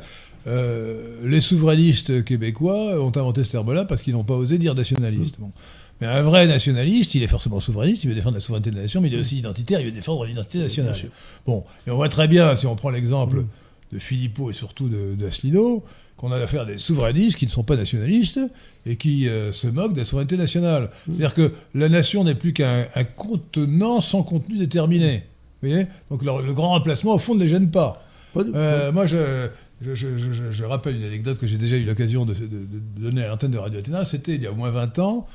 Alain Griotteret, à l'époque, m'avait invité avec euh, 30 personnes dans un colloque sur la souveraineté. Mmh. Nous avions tous 100 minutes, 5 minutes chacun. Alors, je devais parler de souveraineté-identité. J'avais droit à 5 minutes. Alors, pour résumer ma pensée en 5 minutes, j'ai cité un dessin de Conque, excellent dessinateur Conque, qui représentait. Dans, alors, vous voyez, la première, enfin, pas des dessins, première image, connaissez-vous ces dessins? Oui, oui. Alors, première image, on voyait euh, Raymond Marcelin, ministre de l'Intérieur de Georges Pompidou, président de la République, jusqu'en 1974, euh, derrière son bureau de ministre de l'Intérieur, donc devant la photo de Pompidou, mmh. disant euh, il commence à y avoir un problème de l'immigration. Deuxième image, euh, Giscard est président après 1974, 1974. On voit le, cette fois-ci c'est euh, Michel Poniatowski. Mmh. Euh, devant la photo de Giscard, mmh. toujours derrière le même bureau, disant il y a comment il va falloir s'occuper. Nous allons nous, commençons à nous occuper sérieusement de la question de l'immigration. Mmh. La troisième image, c'était, et ça vous montrer d'ailleurs de quoi date ce, ce dessin, c'était pendant la cohabitation 1986-1988. C'était donc Charles Pasqua, euh, derrière la, toujours derrière le même bureau, bien sûr, mmh. dans, la, la même pièce, avec le, cette fois-ci Mitterrand, euh, président de la République, disant Nous allons bientôt régler le problème de l'immigration. Mmh. Et la dernière image, c'était un beau congoïde, les lèvres euh, au nez épaté, aux lèvres épaisses, euh, qui était derrière le même bureau. Et derrière lui, il y avait la photo de l'ayatollah Khomeini, et il disait Il n'y a plus de problème de l'immigration. bon, alors j'ai dit Écoutez, si la France est souveraine, oui. mais qu'elle est, euh, sa population a changé ou qu'elle est devenue une république islamique, je préférerais qu'elle ne fût pas souveraine. Bien sûr. Donc la souveraineté sans identité est, est, est, est, un mot. On peut garder son identité sans souveraineté. Les Tchèques sont restés tchèques pendant, à travers les siècles, ah oui. euh, sans avoir pu obtenir leur indépendance avant, bah, bah, nous pouvons à, dire autre. avant 1918. Euh, pour autant, pour autant, euh, il vaut mieux la souveraineté. Mais la souveraineté sans identité est un leurre et même une mauvaise action. Hein. Donc les souverainistes, Asselineau Philippot, euh, sont des imposteurs. Sont des imposteurs, exactement, ouais. oui. Sou souverainiste, national, si, tu, si, si, es souverain, si, tu es souverainiste et que tu n'es pas nationaliste, tu te moques du monde. Mmh. Éric Piriou vous demande, messieurs, un mot sur l'arrestation de Vincent Renoir. L'arrestation de Vincent Renoir, je dirais simplement une chose, c'est que Vincent Renoir euh, est un homme seul, et n'a que sa plume et puis ses recherches et ses écrits. Et si franchement euh, on met toutes les polices du monde contre un homme seul euh, pour des idées euh, qu'il défend et qu'il est disons, quasiment isolés, qui, qui, ne sont pas tellement diffusés, c'est que franchement, il met peut-être le doigt sur des problèmes qu'il ne faut pas aborder. Alors, écoutez, je ne savais pas qu'il avait été arrêté récemment. A-t-il été arrêté à nouveau? Je, je suis pas au il courant. a été arrêté, de ce que je sais, jeudi dernier en Écosse. Ah, oui, c'est ah, tout récent. Je n'étais pas au courant. Ouais. Bon, écoutez, cette, cette, arrestation est un scandale. Dans une société de liberté, il ne doit pas, il doit pas y avoir de délit d'opinion. Alors, on peut dire que la Terre est plate, ouais. donc on devrait pouvoir avoir le droit de contester euh, les conclusions euh, du, euh, du, tribunal de Nuremberg. Mmh. Bon, qui est quand même un tribunal qui a été constitué par les vainqueurs pour juger les vaincus, ce qui mmh. n'est pas les, pas, sont pas les meilleures conditions pour arriver à des conclusions saines. donc,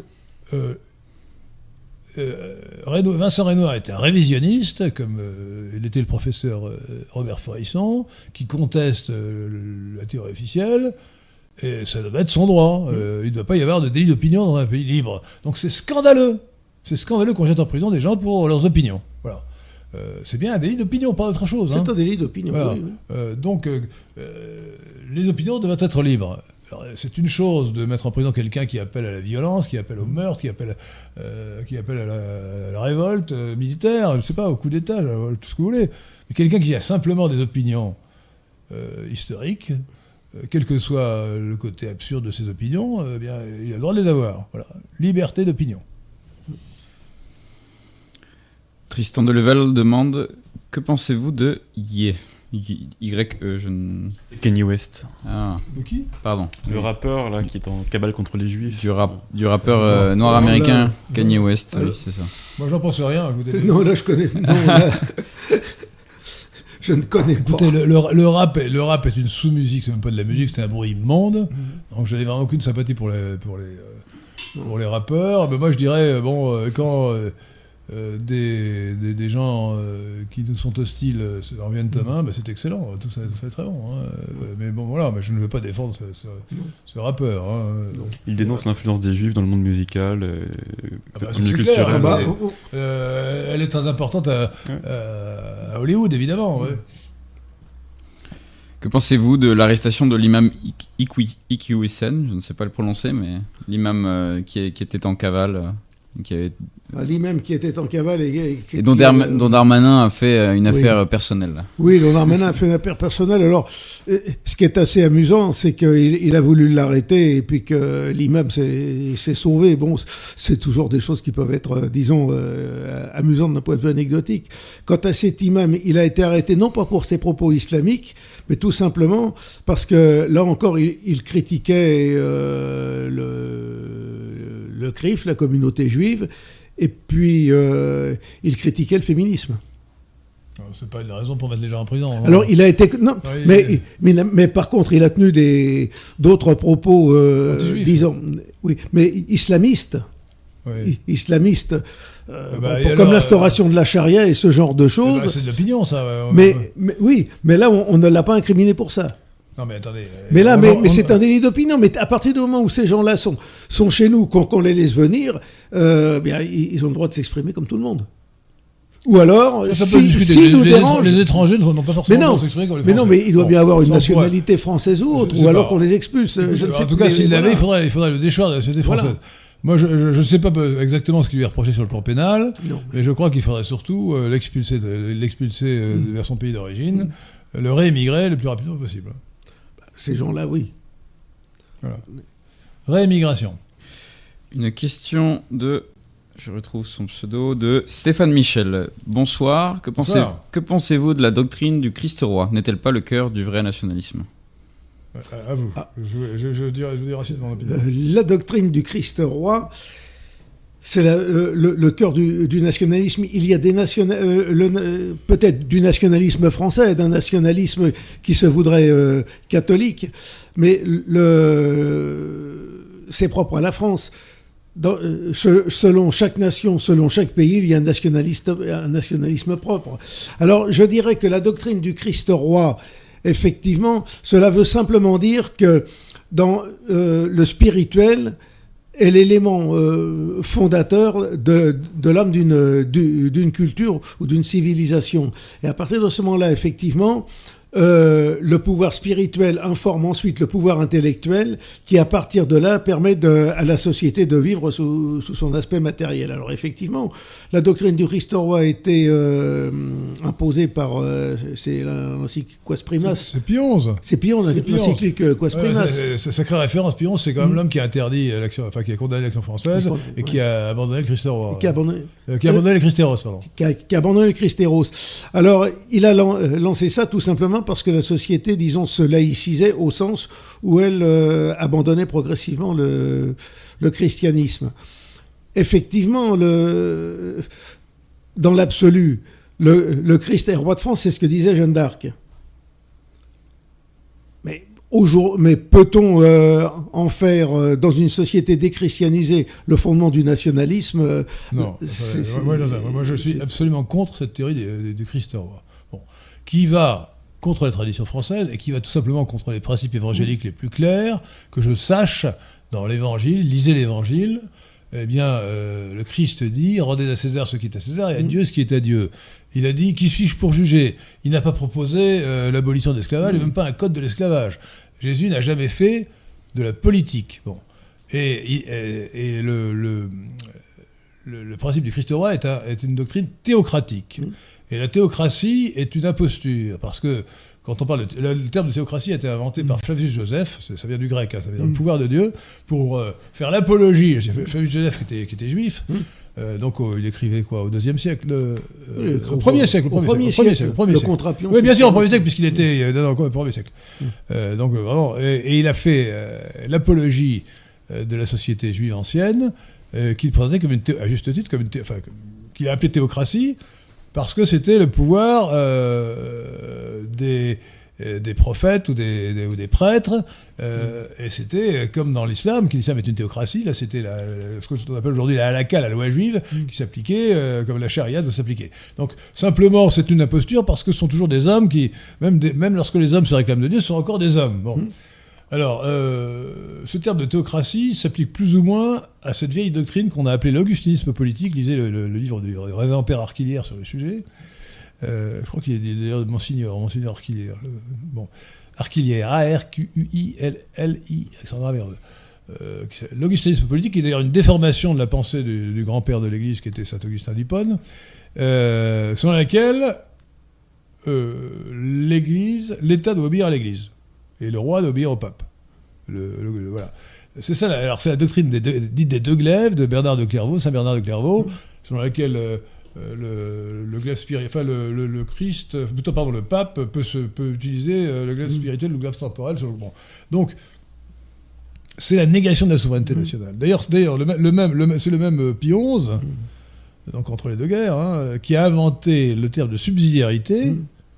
pour euh, accompagner cette théocratie. Mm. La subsidiarité veut dire, c'est pour ça qu'on l'a dit ensuite appliqué à l'Union européenne, ça veut dire que les, les États euh, nationaux, les États particuliers ne sont plus souverains. Ils ont, un- ils ont un pouvoir de subsidiarité, c'est-à-dire que au-dessus, la souveraineté appartient en haut au pape Mm. ou à l'Union européenne, et en dessous, euh, le pays euh, dispose d'une autonomie qui lui est accordée bah, à titre subsidiaire bah, pour tout ce qu'il n'est pas, il pas nécessaire de faire remonter. Donc la, la subsidia- entre la subsidiarité et la souveraineté, il faut choisir. hein. Si on accepte le principe de subsidiarité pour la France, ça veut dire que la France n'est plus souveraine. Plus. Euh, et donc, euh, alors c'est d'ailleurs quelque chose de paradoxal, c'est-à-dire que euh, c'est à partir de Léon XIII, avec son action catholique, que les papes, au, mo- au moment où ils, parce qu'ils avaient perdu leurs États après la 1970, euh, ils n'avaient plus de pouvoir temporel, ils ont imaginé euh, une une vision théocratique de la politique, qui n'avait aucune chance de réussir. Euh, et qui allait contre la tradition euh, gallicane de la France. La France, la France n'a jamais.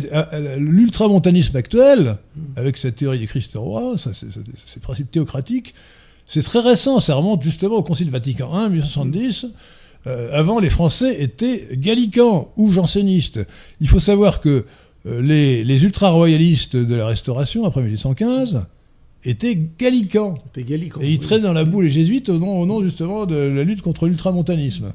Euh, l'ultramontanisme actuel est une comme son nom l'indique d'ailleurs, ça veut dire au-delà des monts, c'est une importation de, de l'Italie. Ce n'est absolument pas euh, la tradition française. Et ça va contre les principes évangéliques. De dire, alors il suffit pas de dire qu'on distingue l'Église de l'État, parce qu'effectivement, même le. euh, même la théorie du Christ roi euh, distingue en théorie l'Église de l'État. Elle subordonne, euh, elle subordonne l'État à l'Église. Or, euh, ça n'est pas du même ordre. Ça n'est pas du même ordre. L'Église et l'État ne- n'agissent pas dans le même domaine. Je pense pas qu'elle le, su- euh, qu'elle le subordonne. C'est tout simplement euh, un influx spirituel avec des grandes lignes d'action. Ah, ah, je suis en total désaccord avec vous. Euh, la théorie du Christ roi, la théorie de la théocratie, l'auguste symbolique, c'est ça. Et d'ailleurs, c'était bien le. Ça remonte à loin, c'était bien la volonté des, des papes à l'époque de, de Canossa d'imposer leur volonté politique. Ah bah oui, Euh, oui. euh, voilà, ils, ils voulaient avoir une action politique, imposer leur pouvoir aux empereurs et aux rois. Euh, donc, euh, c'est un, un, un, hybris, une, une démesure euh, des- de la papauté, qui s'accompagne d'ailleurs après le Concile Vatican I d'un véritable jacobinisme catholique. Hein, euh, euh, tout, tout remonté à Rome, euh, il, fallait, il fallait que tous les, tous les, tous les catholiques parlassent euh, le latin avec l'accent italien. Mm. Moi, je- Oui, il y avait C'est quand même histoire de- extraordinaire. de hein. la prononciation. Cicero, moi j'ai appris Cicero à à l'école catholique pour Cicero, Cicéron, ouais. Cicero, euh, est Cicero, Cicero. Mm. Euh, parce que en italien, Oui. on dit chi. Bon, Il y avait les deux, les deux, oui, la prononciation Cicero. à, à la romaine et la prononciation prononciation italienne. française pour l'italien. Bon, euh, voilà, le bon, écoutez, donc, le, le principe de Christ roi est un principe euh, euh, illusoire. Euh, la royauté du Christ s'exerce dans le domaine spirituel. Et puis, je pourrais citer, je citais l'évangile, mais re- euh, pensez au dialogue de, du Christ avec Pilate. Mm. Euh, euh, ça, c'est encore plus fort. Euh, dans euh, le récit de la Passion selon Saint Jean, Mm. le Christ dit. le- Pilate dit alors, il, il paraît que tu es roi Oui, Et- le Christ répond euh, Oui, je suis roi, mais mon royaume n'est pas de ce monde. Si mon royaume c'est de ce monde, mais mes gardes. Viendraient, oui. Voilà, mes gardes se- se- auraient, chassé les Mm. tiens. bon. Oui, donc c'est clair. Donc l'idée du Christ roi est, une, est, à mon avis, complètement contraire à l'enseignement euh, de l'évangile. Euh, de l'évangile et même, de l'ensemble du Nouveau Testament. Le- le- le- l'enseignement de saint Paul, c'est bien qu'il faut il faut obéir au pouvoir, quel qu'il soit, même s'il est païen. Bon. Euh, Et, donc, et donc, et de plus, c'est- désastreux, parce que ça aboutit à, donner aux clercs un pouvoir qu'ils ne sont pas capables d'exercer. Le quart d'heure Tucideux euh, vous demande si vous avez une opinion sur les législatives qui se profilent au début de l'année prochaine. J'en sais strictement rien. vous. Non, j'ai pas vraiment de. tout ce que l'on peut dire, c'est que euh, s'il y avait une dissolution, je ne pense pas que euh, l'actuel président retrouverait une majorité. euh, je ne pense pas, c'est tout. Mais je dirais aussi qu'actuellement, il peut très bien continuer à gouverner comme ça. Des projets de, disons, comme la légalisation de l'euthanasie ou autre chose, il peut les faire voter avec les mélanchonistes. Des, des projets de loi libéraux financiers et autres, il peut les faire voter avec les, les LR. Il peut à la limite même faire voter euh, des lois euh, pseudo-immigration, anti-immigrationnistes avec les, les Le Penistes. Il peut très bien continuer comme ça, mais enfin bon, vous savez, c'est à mon avis, ce ne sont que des péripéties de- d'un régime qui est en pleine déliquescence. Alors, le- en vertu de la Constitution, le président de la République a le pouvoir de dissoudre euh, Mm. ad nutum euh, l'Assemblée nationale. Il peut le faire demain. Mm. Mais pour que ce soit politiquement intéressant pour lui, il faut qu'il espère évidemment avoir la majorité, Ben oui. qu'il n'a pas. Et pour ça, il faut, qu'il ait- il faut que l'opinion des Français pense que sa, sa dissolution est justifiée. Mm. Donc il faut qu'il euh, il accrédite l'idée que la France, est- le pays est ingouvernable, et il ne peut guère le faire, à mon sens, que s'il y avait une motion de censure adoptée. Adopté, oui. Alors pour qu'une motion, pour qu'une motion de censure soit adoptée, il faut qu'il y ait l'addition des voix des députés NUPES, LR et RN. Mm. Bon. Je pense que Marine Le Pen a fait une erreur, une erreur politique en votant la motion de censure de la NUPES. On ne mélange pas ses voix avec l'extrême gauche. Bon, Euh, bon, c'est- c'est- je crois que c'est une erreur. Bon. Euh, mais en supposant que le LR présente une motion de censure, euh, à ce moment-là, avant, la NUPES et RN pourraient voter euh, cette motion de censure, euh, il pourrait y avoir une majorité. Et dans ce cas-là, et dans ce cas-là seulement, euh, Macron pourrait avoir intérêt à prendre ce prétexte pour dissoudre. Mais encore faut-il que la loi qui a été ainsi refusée euh, soit suffisamment popu- populaire pour qu'on puisse euh, faire porter le chapeau, si j'ose dire, euh, à l'opposition, aux diverses euh, oppositions. Je, je- je crois que pour l'instant, la situation n'est pas du tout réunie, Non. les conditions ne sont pas réunies pour que, pour que Macron ait intérêt à dissoudre. Euh, parce que s'il dissout euh, et que c'est mal considéré, il peut, il peut avoir, euh, il peut perdre encore des plumes. hein. Oui. il peut perdre encore, Oui. il peut encore avoir beaucoup moins de sièges. Il risque de se retrouver encore plus minoritaire qu'il ne l'est actuellement. Et puis, euh, d'autre part, le, le Front- le Rassemblement national n'a pas intérêt à voter une motion de censure. En tout cas, à, la faire passer. Euh, pourquoi? Parce qu'il a 89 élus, ce qui était Mm. complètement inespéré, inattendu. Bon. Il n'est pas du tout sûr que s'il y a dissolution, il y en ait autant. Bon. Et de plus, ces 89 élus lui apportent, je ne sais plus combien, plus de 10 Mm. millions d'euros par an. Oui, c'était énorme. C'est énorme. Et donc, euh, avec ça, il va, il va requinquer ses finances, euh, pouvoir euh, euh, payer ses dettes, euh, recruter des permanents et rétablir la situation. Donc, il n'a pas intérêt à, à voter une motion de censure, sauf une extrémiste. Je crois qu'il a intérêt à faire durer le plaisir, si j'ose dire. Qu'en pensez-vous? Je pense, oui, oui.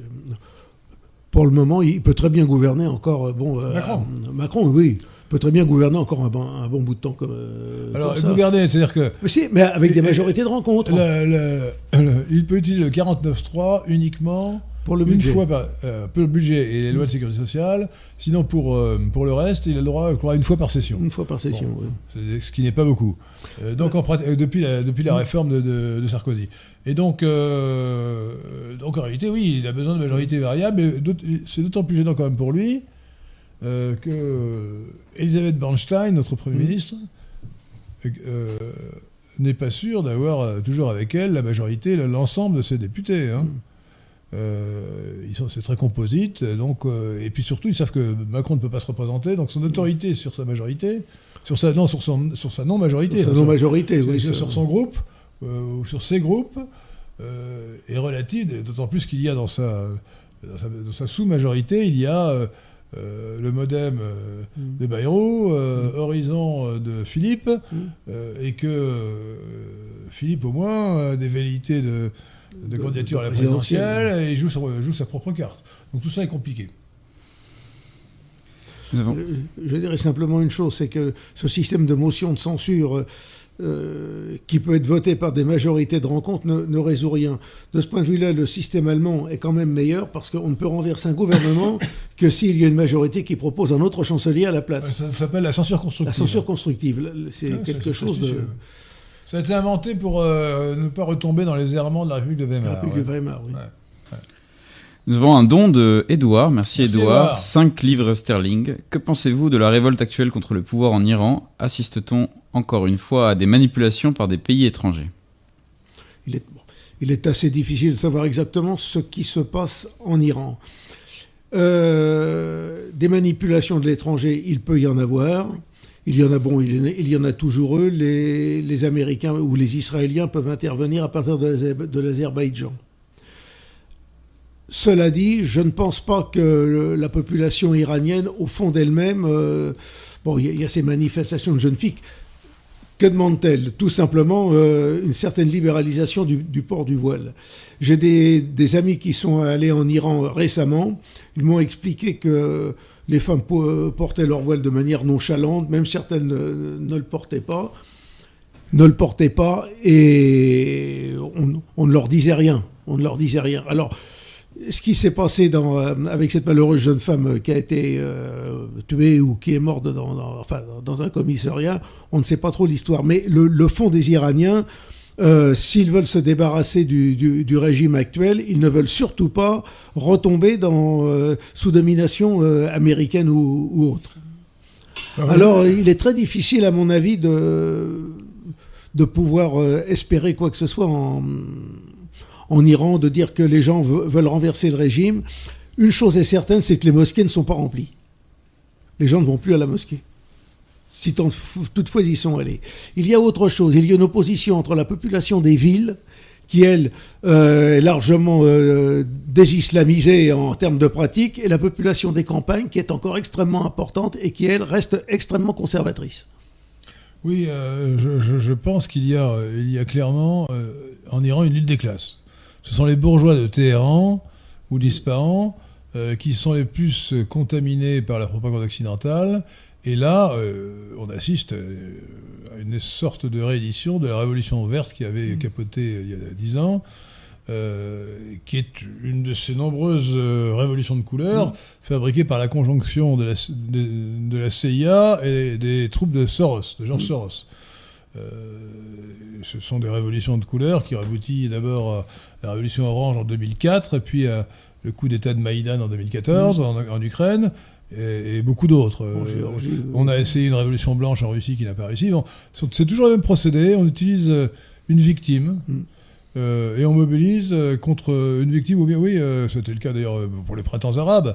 Euh, et le, le- le but est toujours de faire progresser euh, le, hum, les, idées, les, idées les pratiques cosmopolites, c'est-à-dire la pseudo-démocratie, euh, assujettie à, à la superclasse mondiale. Et donc, euh, moi, je n'ai aucune sympathie pour ces mouvements.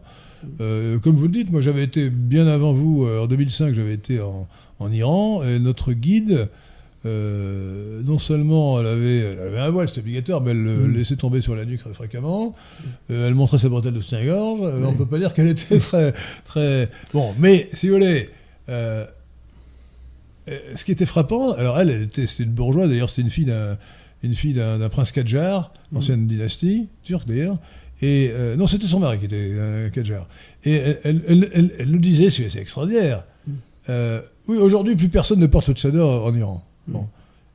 Si elle avait été en France, peut-être été, qu'elle avait dit ça, bah, les gens diraient, elle le savoir, elle, dit, elle vient, elle vient, elle le savoir. Or, en nous avons pu, en nous promenant, voir que 80, même à Téhéran, 80% des femmes portaient le tchador. Oui. Donc elle racontait, ça voulait dire, c'est comme si quelqu'un à Paris vous disait, oui, euh, à Paris, euh, tout, le monde, tout le monde est inscrit au jockey. Mm. C'est à peu près ça, tout le monde est inscrit euh, au, euh, comment ça s'appelle Le Jockey Club. Non, pas au jockey, comment, ça s'appelle au racing, au racing, tout le, monde, racing, tout, le monde, tout le oui. monde est inscrit au racing. Ben non, c'est vraiment euh, un réflexe de, de- de bourgeois coupé du peuple Mm. euh, qui, qui, a, qui a perdu euh, bon, le, le- le sens, euh, le, sens de la nation. Alors bon, je ne dis pas que le régime islamique soit idéal, mais il correspond plus à l'identité nationale iranienne que le régime du Shah qui précédait. hein. Bon. Donc une certaine libéralisation est possible, mais celle-ci est exploitée visiblement euh, par les, les Voilà. services américains le- et les troupes de Soros Et justement, pour des, euh, renverser, mais n'y arrivera. Alors, il n'y arrivera pour une raison simple, c'est que il y a en Iran les gardiens de la révolution. Oui. C'est l'équi- c'est l'équivalent des SS en Allemagne. hein. Mm. Oui, À côté de l'armée, il y, a une, il y a une- il y a une armée régulière, comme la Wehrmacht en Allemagne du temps de Hitler, et à côté, il y a les gardiens de la révolution, qui est l'équivalent des SS. Ce sont des idéologues. Peut-être qu'ils fricotent aussi, euh, comme, tout le monde, mais ils sont idéologues, et, tant que les gardiens de la révolution sont là, jamais il y aura de renversement de l'ordre du, régime en, en place. Au besoin, ils tueront, ils tueront 100 000 personnes, Mm. mais ils, ils- ils- ils maintiendront le pouvoir. Bon. Donc tout ça, ça me paraît assez anecdotique, mais révélateur des procédés utilisés euh, partout euh, par les services cosmopolites des- de la CIA et de Soros. Et on peut même dire que ces régimes-là euh, ont un problème. Si jamais ils libéralisent, c'est-à-dire qu'ils desserrent un petit peu euh, les taux, le- l'ennemi, si on peut dire, la Soros et la CIA et d'autres vont s'infiltrer et vont faire éclater le système. Ou tenter de le faire éclater. Donc ils, euh, ils, ne peuvent, ils ne peuvent pas desserrer les taux, ils ne peuvent pas. De même. Bah, C'est-à-dire qu'ils sont vraiment musulmans. Donc pour eux, pour eux euh, la charia dit que les femmes doivent porter le voile, donc Ah les ouais. femmes doivent porter le voile, point barre. C'est- c'est- c'est- euh, c'est- Dieu qui le dit, enfin Dieu ou Mahomet. Voilà, oui, bah oui, voilà. Hein Une question de Thomas Roux, euh, donc qui s'adresse en particulier à Henri, mais je me permettrai de non, rajouter. non, il faut la poser à tous. Oui, oui, oui, je, je, je- je- je rajouterai une partie. Euh, une de vos stratégies a été la publication par le Club de l'horloge d'un florilège d'ouvrages entre 77 et 2004. Mais pensez-vous désormais que la radio suffise comme médium d'information? Comptez-vous publier de nouveaux ouvrages résumant par exemple votre doctrine comme euh, un mes idées politiques lescanistes au lieu d'être maurassien? Et je me permets de rajouter de, de vous poser la question est-ce que, est-ce que vous, vous comptez euh, euh, voilà, faire quelque chose, euh, quelque, chose pareil, quelque chose comme ça, publier un ouvrage Est-ce que vous travaillez sur un ouvrage en ce moment ou- Alors écoutez, de- pour ce qui me concerne, pour ce qui concerne notre, notre mouvement, c'est-à-dire le PNL, le Parti National Libéral et le Carrefour de l'Horloge, qui a le nouveau nom du Club de l'Horloge, nous allons en publier prochainement notre compendium doctrinal qui s'appelle Sagesse des nationaux libéraux, euh, qui, sera, qui, qui comporte 7 fois 7 apophthegmes, Maxime autrement dit, complété par, euh, il sera complété par 7 annexes. Ça fera, je pense, d'après Pierre de Tirmont, une centaine de pages. hein. Bon. Euh, nous en ferons un, nous un- un ouvrage qui sera, euh, oui, mes idées. C'est plus que mes idées politiques, parce que c'est, c'est, c'est, c'est- ouais, un résumé. C'est un, comp- un compendium, ça veut dire un résumé. hein. Un résumé doctrinal. La- le premier apophthegme vous plaira, je suppose, euh, André Grandillon. Il est le suivant. Ce n'est pas l'opinion qui fait l'identité, ce sont les ancêtres. Alors, chaque apophthegme est suivi d'un commentaire plus ou moins long, et euh, parfois avec des renvois à une annexe. Alors, il y aura Mhm. sept annexes. Euh, dissertation sur le cosmopolitisme, dissertation sur la race, euh, la chronique de la révolution cosmopolite, le vadémécum sur les Indo-Européens, euh, les bienfaits de, de la colonisation française, euh, le, le, le mythe euh, du judéo-christianisme, et puis j'en ai oublié un certainement, euh, peu importe. Voilà, donc, donc ça fera un ensemble qui, qui, je pense, peut se lire à plusieurs niveaux, puisque les annexes ne sont pas nécessaires pour la compréhension de l'essentiel, et qui vraiment fournira de manière très ramassée, Mm. sous forme d'apophthegme, je, je pense, un- j'allais dire de la dynamite doctrinale, enfin oui, euh, je crois que euh, un concentré de doctrine, euh, voilà. Euh, D'autre part, je vais évidemment euh, faire un livre qui s'appellera les origines, les origines indo-européennes du christianisme, qui sera le développement de la conférence que j'ai faite. Euh, D'ailleurs, le premier chapitre est dé- déjà paru sous une première forme, qui s'appelle euh, le zoroastrisme chrétien, euh, les origines zoroastriennes de l'Occ- de l'Occident chrétien. C'est sur le site lesquin.fr, l e s q u e n.fr. Et euh, voilà, donc la suite va venir dans les prochains mois. Euh, voilà, voilà, donc nous avons effectivement des, des- des projets de, Mm. de publication, et d'autre part, nous avons toujours le, le- le projet de republier, de rééditer Mm. la politique du vivant. Vous, André alors, vous avez- je rappelle que vous avez publié plusieurs livres, j'en ai la liste ici, euh, notamment La grandeur du christianisme. Hein, euh, si, on- si on prend, on prend c'est sur, euh, c'est sur Metapédia et pas sur Wikipédia. On trouve une notice sur André Gordillon. On sait que vous êtes né en 1954, diplômé en droit. Je crois que vous étiez ingénieur. Oui, mais c'est- C'est- c'est elle- pas incompatible, Elle hein. est assez, elle est assez fausse, le- d'ailleurs, parce que je suis pas né en 54, je suis né en 55. Bon, bah, d'accord, enfin un an près, bon. Elle, est quand même sympathique. sympathique. Bon, mais vous, pouvez, vous pouvez corriger. Je pense que c'est comme Wikipédia, on peut corriger. Voilà. Euh, donc vous avez écrit euh, un livre qui s'appelle Les fondements du XXIe siècle, Mm. qui s'appelle malheureusement Réflexion pour un renouveau européen. Mm. Je ne vous félicite pas. Ah. Euh, Un livre de 92. alors, nouvelle considération sur la raison humaine. Alors ça, je ne sais pas si c'est de la philosophie. ça. C'est un livre de philo. La France, un sol, un sang, un destin, ça, ça me plaît mieux, ça. Mm. Euh, grandeur du christianisme, c'est très bien, sauf que je crois que vous devriez euh, considérer que le, le calvinisme fait partie euh, de la grandeur du christianisme. Solution nationale à la crise mondiale, et nation et nationalisme, suivi de populisme et souverainisme. Publié chez Notre Combat en 2012. Alors, actuellement, je n'ai pas véritablement d'ouvrage en, en préparation. Je me consacre essentiellement à la rédaction de, de militants et les éléments de, de doctrine euh, bah, apparaissent dans, dans les articles et notamment dans, dans l'éditorial. Alors j'ai- oublié de dire, euh, je- enfin du moins je ne l'ai pas fait jusqu'à présent, que l'on peut s'abonner à Militant. hein. Alors Militant, ta- alors, c'est un mensuel. C'est un mensuel, oui. mensuel. Donc le 11 dernier numéro, numéros. octo- o- 11 numéros sur euh, 12 mois. Euh, abonnement euh, de 25 euros à laisser pour 6 mois, mais l'abonnement normal, c'est 59 euros pour un an. Euh, et donc, on peut écrire, d'abord on peut aller voir sur le site www.revue-militant.fr et on peut écrire et envoyer éventuellement le chèque pour l'abonnement à militant, militant, c'est le nom de la rue, Boîte postale 154, boîte postale, notez bien, boîte postale 154, 75 463, Paris CEDEX 10. Boîte postale 154, c'est- Paris CEDEX 10, euh, précédé de 75 463. Je répète, militant, boîte postale 154, 75 463, Paris CEDEX 10, abonnement d'un an, 59 euros. Merci. Ah, c'est la moindre des choses, hein. Voilà. Donc, le- disons, nos éléments doctrinaux paraissent euh, dans le, essentiellement dans l'éditorial lié à l'actualité. Et il y a, euh, disons, une ou deux fois par an, il y a un dossier qui est consacré à, à une réflexion euh, doctrinale. Ah oui Oui. Alors, j'ai vu dans le dernier numéro, vous aviez un article très intéressant, un dossier sur l'Ukraine, euh, tout à fait intéressant et très, très informé. Moi, j'aurais ajouté qu'il faut, faut rappeler que la Russie commence à Kiev. Hein Mm. Hein la première Russie est à Kiev, euh, était à Kiev. C'est à Kiev, oui. Et ensuite, euh, à partir de Kiev, ça s'est développé, ça s'est divisé en Biélorusses. C'est des Russes blancs, euh, euh, Russes, grands Russes de, de- de Moscou, et les petits Russes Mm. qui sont les, Bah, les, ouais, la, la Voilà. la, la Voilà. Russie, Et, et l'ouest de l'Ukraine, la Galicie et la Volhynie, euh, donc ont été, n'ont jamais été en, en- Jamais. en Russie ou en URSS euh, avant 1945. Euh, C'était des, possessions, euh, en général, euh, au cours des siècles plutôt de la Pologne ou de la Pologne et de la Lituanie- ou alors de, de l'Autriche-Hongrie. Ça a été polonais, euh, disons, jusqu'au traité de Péréaslav en 1654. Puis ensuite, une partie est passée sous souveraineté moscovite. et l'autre partie est progressivement, surtout avec les partages de la Pologne, de- devenu austro-hongrois. Euh, tout ce qui est la Galicie aujourd'hui, Lvov, enfin Lemberg, euh, Lviv comme, euh, comme on dit aujourd'hui, Comme disent les Ukrainiens. comme disent les Ukrainiens plutôt. Oui, euh, moi j'aurais tendance à dire Lemberg, je sais pas pourquoi. Merck, c'est c'est la formule. euh, C'est la allemande, formule allemande. Mais on disait le VOF. On dit Lvov, oui.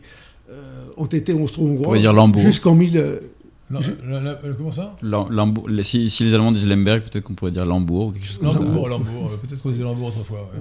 Étaient Ouais. donc euh, des, Les Allemands, c'est les. Autrichiens allemande. hein. C'était austro-hongrois. euh, Toute cette partie-là était austro-hongroise. Elle n'a jamais rien eu à voir avec la, avec, euh, disons, euh, l'Ukraine de Kiev.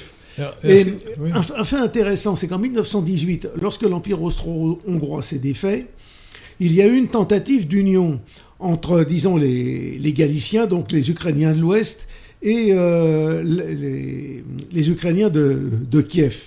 Ils ont signé une union en décembre 1918, elle a été défaite en, jan- en janvier 19. Tellement ne pouvaient pas s'entendre. Euh, voilà.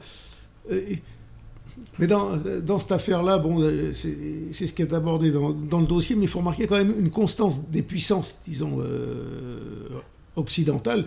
Alors, l'Allemagne, l'impérialisme allemand, qui a toujours voulu mettre la main sur les plaines d'Ukraine, c'est le traité de Brest-Litovsk de, euh, de mars 1918 transformait euh, l'actuelle Ukraine plus ou moins en, en protectorat allemand. Et puis maintenant, vous avez le, le relais euh, américain qui reprend les théories de, de Mackinder, et puis après surtout le livre de, de Brzezinski, qui explique que le meilleur moyen d'affecter Le grand échiquier. Le grand échiquier, c'est le meilleur moyen de, de lui enlever le- l'Ukraine. Mais ce qui s'est passé en Ukraine depuis la révolution de Ma- Maïdan, euh, le coup d'État de Maïdan en 2014, c'est vraiment la- l'application de la théorie de Brzezinski euh, qui consiste à détacher l'Ukraine de la Russie, euh, la faire rentrer dans le- l'empire américain euh, pour euh, marginaliser la Russie, euh, Voilà. affaiblir la Russie. Il y a même d'autres projets qui parlent de, alors encore plus fou si l'on peut dire, qui parlent de, de diviser la Russie en neuf entités différentes. C'est tellement grand évidemment que. Euh, ouais, ouais, non, mais bien sûr. ouais. Nous avons une question de Jean Madiran. Quelle est la modalité de, militan- de militantisme la plus efficace? Tractage, YouTube, Twitter, article? Trois petits points. Alors, pour avoir du tractat, il faut avoir des militants, des gens qui... Alors, c'est essentiellement dans, dans des manifestations ou des réunions où l'on peut faire passer des, des papiers, euh, des- disons des, mots d'ordre euh, très, très précis, très ponctuels. Le reste, effectivement, aujourd'hui, on ne peut pas se passer d'Internet, des, vidéos, euh, des, blogs ou, des sites euh, Internet, disons, nationalistes. Mais je pense qu'il faut continuer à conserver une presse écrite parce que, selon l'adage, les, les paroles euh, s'envolent et les écrits restent scripta verba volant, manent. scripta manent. Voilà. Euh, Les paroles s'envolent, les, mots- Et les voilà. écrits restent. Alors écoutez, enfin les écrits restent, sauf que euh, nos, nos- nos paroles sont enregistrées et restent. Elles sont enregistrées, elles- mais elles je demeurent sur sais, YouTube. je, euh, je sais d'expérience et je connais beaucoup de personnes qui aiment après pouvoir se référer à un texte, pouvoir le relire à Bien tête sûr, reposée. bien sûr. Voilà. Alors maintenant, maintenant peut-être avant de continuer à poser des questions, moi j'aimerais moi, me poser des questions André Grandillon. Euh, euh, nationaliste. Alors vous, euh, dans votre euh, nationalisme, êtes-vous pour ou contre la démocratie? Alors, la démocratie, s'il s'agit de la démocratie libérale telle qu'elle existe, non, parce que là, on, nous considérons que la démocratie euh, des partis divise la nation. Notre façon de voir les choses, c'est plutôt, alors ce que l'on pourrait, euh, c'est peut-être un grand mot, mais c'est la, la démocratie organique, c'est-à-dire de permettre aux gens de pouvoir euh, se prononcer dans des domaines qu'ils connaissent à leur échelon de compétences. Le meilleur moyen, c'est-à-dire, euh, bon, vous avez les communes, où les gens peuvent intervenir. Vous avez différentes associations où les gens peuvent intervenir. Vous avez une hiérarchie de, disons, de, de strates.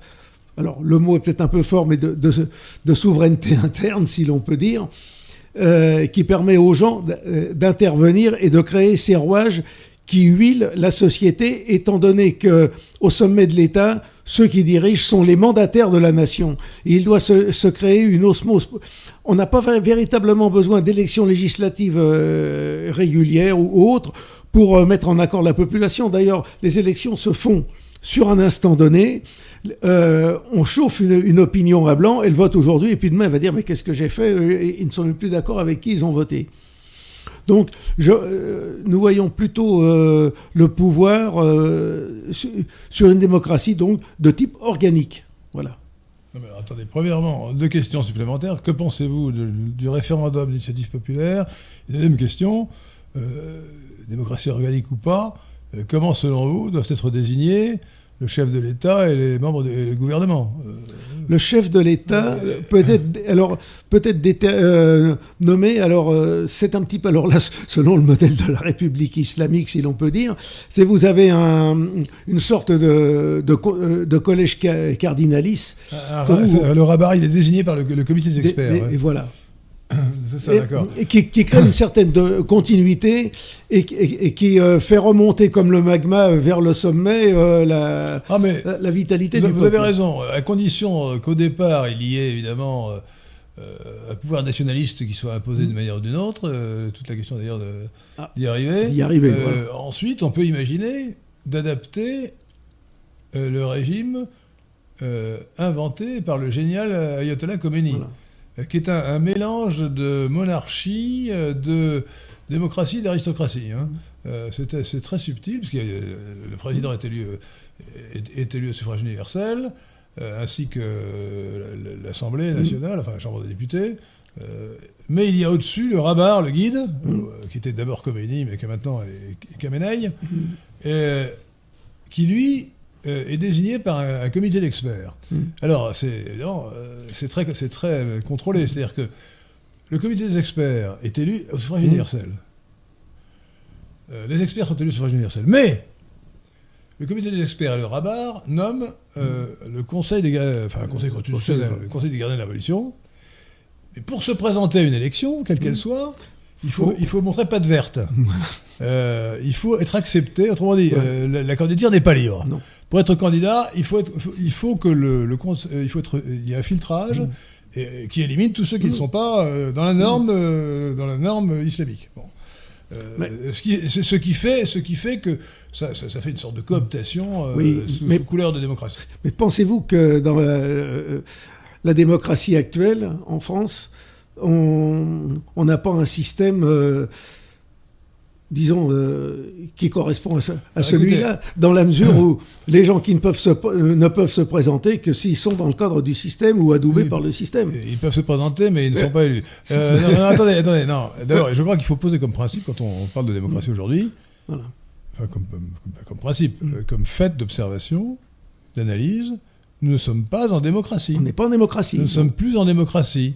Euh, Aujourd'hui, euh, il suffit d'ailleurs de voir la différence entre la politique qui est suivie par Mm. les gouvernements et euh, les, les vœux des, des citoyens. Mm. Donc il n'y a, pas- il n'y a pas de vraie démocratie. C'est pratiquement le cas dans tous les pays d'Occident, sauf exception, euh, la Hongrie et, et la Suisse pour d'autres raisons, euh, dans une certaine mesure, notamment à cause du référendum du référendum d'initiative populaire qui est extrêmement important. Qui est extrêmement la important. votation, ça c'est... Avec notamment, avec notamment le pouvoir de révocation, qui De existe révo- dans quelques États des États-Unis, ça n'existe pas beaucoup en, en Suisse, c'est dommage. Ensuite, Donc on peut améliorer le système suisse, euh, mais c'est très Mm. important. C'est très important. Euh, initiative populaire et vote. Voilà, oui. Et Ça, c'est fondamental de- d'instituer ce système de votation à la Suisse. donc, euh, pour ce qui est de, de la démocratie, moi je dirais, je, je- je rappellerai toujours la formule du sage Solon. Mm. Le sage Solon, qui était un sept sages de la Suède, de la, de- de la Grèce, Grèce. a répondu à la question suivante quel est pour vous le meilleur régime politique Et il a répondu dites-moi d'abord pour quel pays à quelle époque À quel pays et peu l'époque Voilà. oui. Bon, aujourd'hui, nous avons une oligarchie complètement pourrie et décadente et cosmopolite. Euh, le peuple est en partie décadent aussi, mais c'est malgré tout dans le peuple que l'on peut trouver des ressources nationales.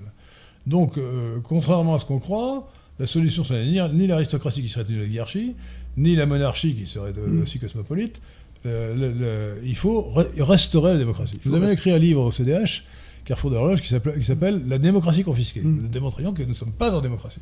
Donc il y a une démocratie d'apparence, notamment, vous avez fait un excellent article sur le Covid, on voit bien que la, la peur, Mm. Euh, euh, j'avais fait un, un- avant le Covid, en, en septembre euh, 2019, une vidéo qui s'appelait qui s'appelle toujours d'ailleurs, mais qu'on trouvera maintenant, non pas sur YouTube, parce qu'elle a été censurée sur YouTube, mais on la trouvera sur Odyssey et sur BitChute, euh, qui s'appelait Le catastrophisme, arme de sidération des foules. Mhm. Lorsque les gens ont peur, ils se forment, le, le peuple devient foule, au sens de Gustave Le Bon. Il n'y a plus de démocratie possible. Sûr. Il peut y avoir une oclocratie, pouvoir, pouvoir de la foule, mais il n'y a plus de, de démocratie. Bon.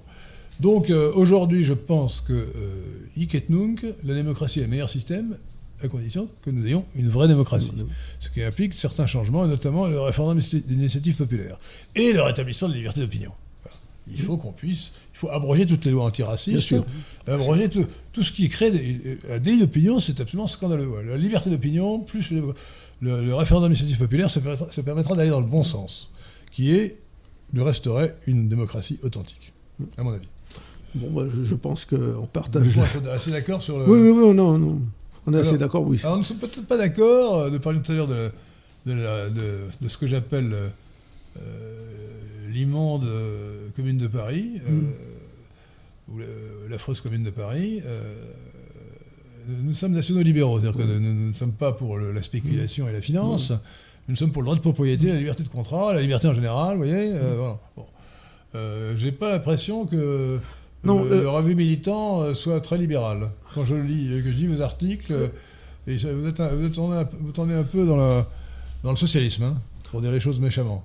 tombe dans le socialisme. Dans le- bah, C'est-à-dire qu'on reprend la formule de Barès, le nationalisme est un socialisme. En ce sens, alors le socialisme, Formule que je récuse. c'est-à-dire que lorsque l'on entend le, le mot socialiste, c'est prendre, en- ne laisser personne. Bah, Quand j'entends le mot socialiste, je, personnes, je- je sors mon revolver. Oui, mais ne laisser personne, par, membre de la communauté nationale, sur, sur le C'est pas bord ça que ça veut dire le socialisme. Le socialisme, ça veut Mais dire que l'État prend tout. Mais c'est- le socialisme et le communisme, c'est la même chose. C'est le Mais c'est un, collectivisme. mais c'est un, euh, mais c'est un mot. Bon, effectivement, alors les, les fondateurs de la revue militant euh, l'utilisaient tout le temps. et On a continué à l'utiliser. euh, Mais Forcément, mais c'était des, c'était- anciens hitlériens. euh, L'hitlérisme était la voilà. socialisme national. Donc, euh, Voilà. Alors, en ce qui concerne la, la commune de Paris, alors, on- là, le, le socialisme national ou fascisme, Mm. c'était un osmotique du socialisme, mais c'était quand même le socialisme. Non, ce qui, est- ce qui nous imp- euh, euh, ce qui importe, c'est de mettre en place euh, un système euh, financier qui permette euh, d'ajuster les, les signes monétaires au développement de l'économie et dans l'intérêt national et non pas la spéculation. Voilà. Euh, oui, non, ça c'est un, c'est un- un vrai sujet. Euh, le libéralisme doit- ne doit pas être un, euh, ne pas être un féodé euh, à la finance. Non, Hein. Euh, ce, qui, ce qui est primordial, c'est la liberté Aujourd'hui, dans, la finance, c'est nécessaire. Il faut qu'on puisse prêter, euh, qu'on puisse prêter Oui. pour financer des investissements. Mais aujourd'hui, nous avons une- un système financier dé- délirant, euh, avec des banques centrales indépendantes des gouvernements, mais qui ne sont pas indépendantes des milieux d'affaires, qui font, qui agissent dans l'intérêt des milieux d'affaires. Mm. Donc c'est la corruption généralisée, la corruption au moins morale. Mm. Corruption ne veut pas dire forcément qu'ils reçoivent un pot de vin, mais ça veut dire qu'ils recevront, euh, ils seront récupérés par la banque Goldman Sachs en sortant, de, etc., avec des, des, des- des revenus Bah, ils énormes. pensent- passe d'un poste à l'autre. euh, Voilà, bon, ça, bon. c'est- Euh, donc, euh, donc la finance doit être mise au pas, Mm. ce qui est un vaste sujet qui n'est pas évident d'ailleurs, euh, pas évident du tout, mais qu'il faut, qu'il faut approfondir. C'est d'ailleurs un, un des sujets de réflexion du Parti national libéral. Mm. Mais on, on peut comparer, à mon avis, le, le système financier au, au système sanguin du, du corps humain. Vous avez le cœur qui, en gros, le- la banque centrale, qui est là pour euh, injecter les signes monétaires dans l'économie, mais qui permet aux différents organes, notamment par les banques commerciales, de, de le mettre en place, euh, de, le diffuser aux différentes euh, entreprises ou particuliers qui peuvent en avoir besoin pour lancer l'économie, mais en contrôlant les signes monétaires émis et les signes monétaires qui rentrent et qui sont détruits. Enfin, c'est voilà. quoi. Bon, C'est- il nous reste c'est- une, une ou deux questions, puisque nous arrivons au terme de notre émission de deux heures. Une question de Stéphane Michel. Euh, Avez-vous lu l'œuvre philosophique du normalien catholique Jean Doja? Que pensez-vous du dualisme cartésien et de son cogito, cogito? Euh, je connais je- Jean Daugin, mais je n'ai pas lu son. son Je n'ai pas lu Jean Deja, mais je, je partage, euh, je pense que René Descartes est un grand philosophe, euh, et euh, que son dualisme, j'adhère à son dualisme philosophique, c'est-à-dire l'opposition de l'esprit et de la matière, qui me Mm. paraît euh, correspondre à l'intuition que a- nous avons du sujet et de, l'objet. Alors je vous conseille quand même de voir euh, ma vidéo euh, sur ma chaîne YouTube sur le thème euh, Le péché capital de la philosophie, c'est ça hein Ou le péché cardinal de la philosophie parce que j'explique que le cogito, cogito ergo sum, ça veut dire en latin, ou cogito ergo, ergo sum, je pense donc je suis. Or, euh, je dis, cette prétendue évidence posée comme point de départ de cette philosophie par Descartes est en réalité une position métaphysique qui est un acte de foi. La meilleure preuve, c'est que toute, euh, toute la philosophie, une grande partie de la philosophie hindoue, de la religion hindoue, notamment le, Vedanta, euh, c'est même le, le- Upanishads partent du principe opposé. Mm. Euh, c'est, alors, excusez-moi, ça veut pas dire, euh, c'est, du, sens, du sanskrit, ça veut dire tu es ceci. Et, et ça veut dire tu crois que tu es toi, c'est une illusion, c'est le voile de Maya Mm. qui t'empêche de voir que tu n'es que, euh, que, tu n'es que la même chose que, que- que le monde. Bon, Mm. je, je n'adhère pas à cette philosophie, je vous dis simplement qu'on peut soutenir une philosophie complètement différente de celle à laquelle j'adhère, qui est celle de Descartes, Mm. qui est celle de tout l'Occident. C'est- un acte de foi qui les rejoint la, l'acte- la- la religion chrétienne, euh, qui, qui- qui admet qu'il y a un individu Mm. avec son âme. Je pense donc je suis, je suis vraiment, j'ai une âme, je ne suis pas, je ne suis pas simplement matière, j'ai une âme. Ouais. Et donc, et donc euh, mais c'est un acte de foi. Au départ de, de tout raisonnement philosophique valable, il y a un acte de foi. Et la bonne philosophie, ou la meilleure philosophie, c'est celle qui reconnaît que c'est un acte de foi. C'est un acte- Le problème avec le cartésianisme, c'est que cette séparation entre le, disons, euh, le spirituel et, et le matériel euh, met en, enfin, empêche euh, bien souvent de voir les interactions qu'il y a entre les deux. Ah oui, bien sûr. Non mais attendez, tout ce qu'on peut dire en, Ouais. en réalité, on peut, euh, je pense, pas je pense donc je suis, c'est je, je sais qui, je sens qu'il y a ici quelque chose qui pense et que j'appelle moi ou je. Mm. Voilà, objectivement ce qu'on peut dire. Mais euh, on ne peut pas, sans un acte de foi, récuser euh, la thèse, euh, la thèse du Vedanta ou de, de- Mm. de l'hindouisme. euh, sur laquelle, ou des Upanishads sur laquelle tu es ceci. Mm. Euh, déchire la voile de Maya et tu crois que tu es différent de- de- de- du monde ou de la nature. Mais non, tu, tu- Mm. voilà. Une dernière question peut-être reste Une dernière question. Il faudra répondre vite. Love Barista, euh, qu'il faudrait traduire par amour, euh, amour serveur, euh, demande un, Traduisez. Demande un, co- euh, faites un comment- enfin, demande un commentaire sur les élections américaines de mi-mandat. Si vous en avez entendu parler. Oui, on les a entendus. moi, moi, j'es- j'es- j'espère que. Je, je- je- je- je suis à peu près convaincu que la majorité sera renversée à la Chambre des représentants et je suis désolé qu'elle ne soit pas au Sénat. Et ne vous pas au Sénat. Oui. Voilà. C'est ce qu'on peut dire. hein. C'est tout ce qu'on peut dire. Voilà. Alors maintenant, la seule influence que l'on aurait pu espérer, c'est que ça aurait pu euh, changer la politique en, en, en Ukraine. Mais bon, Ah bah si, ça peut changer. La Chambre des représentants peut la bloquer. Chambre des représentants ne, Ouais. ne votera plus les crédits. Euh, n'oubliez pas, fraude électorale. L'élection américaine égale Sur- fraude électorale. Hein. Comme au Brésil d'ailleurs.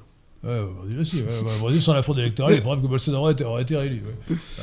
chers amis auditeurs de Radio Athéna, chers amis de la résistance française et de la réaction républicaine, il me reste à remercier mon invité André Gandillon. Donc, euh, n'oubliez pas de vous abonner euh, à Militant. Et je remercie euh, Patrick Catellon qui nous a assisté, qui a lu les messages, et euh, Pierre de Tirmont qui a été plutôt silencieux, mais qui a réalisé l'émission. C'est l'essentiel. Merci beaucoup Pierre de Tirmont, merci beaucoup Patrick Catellon, merci André Gandillon.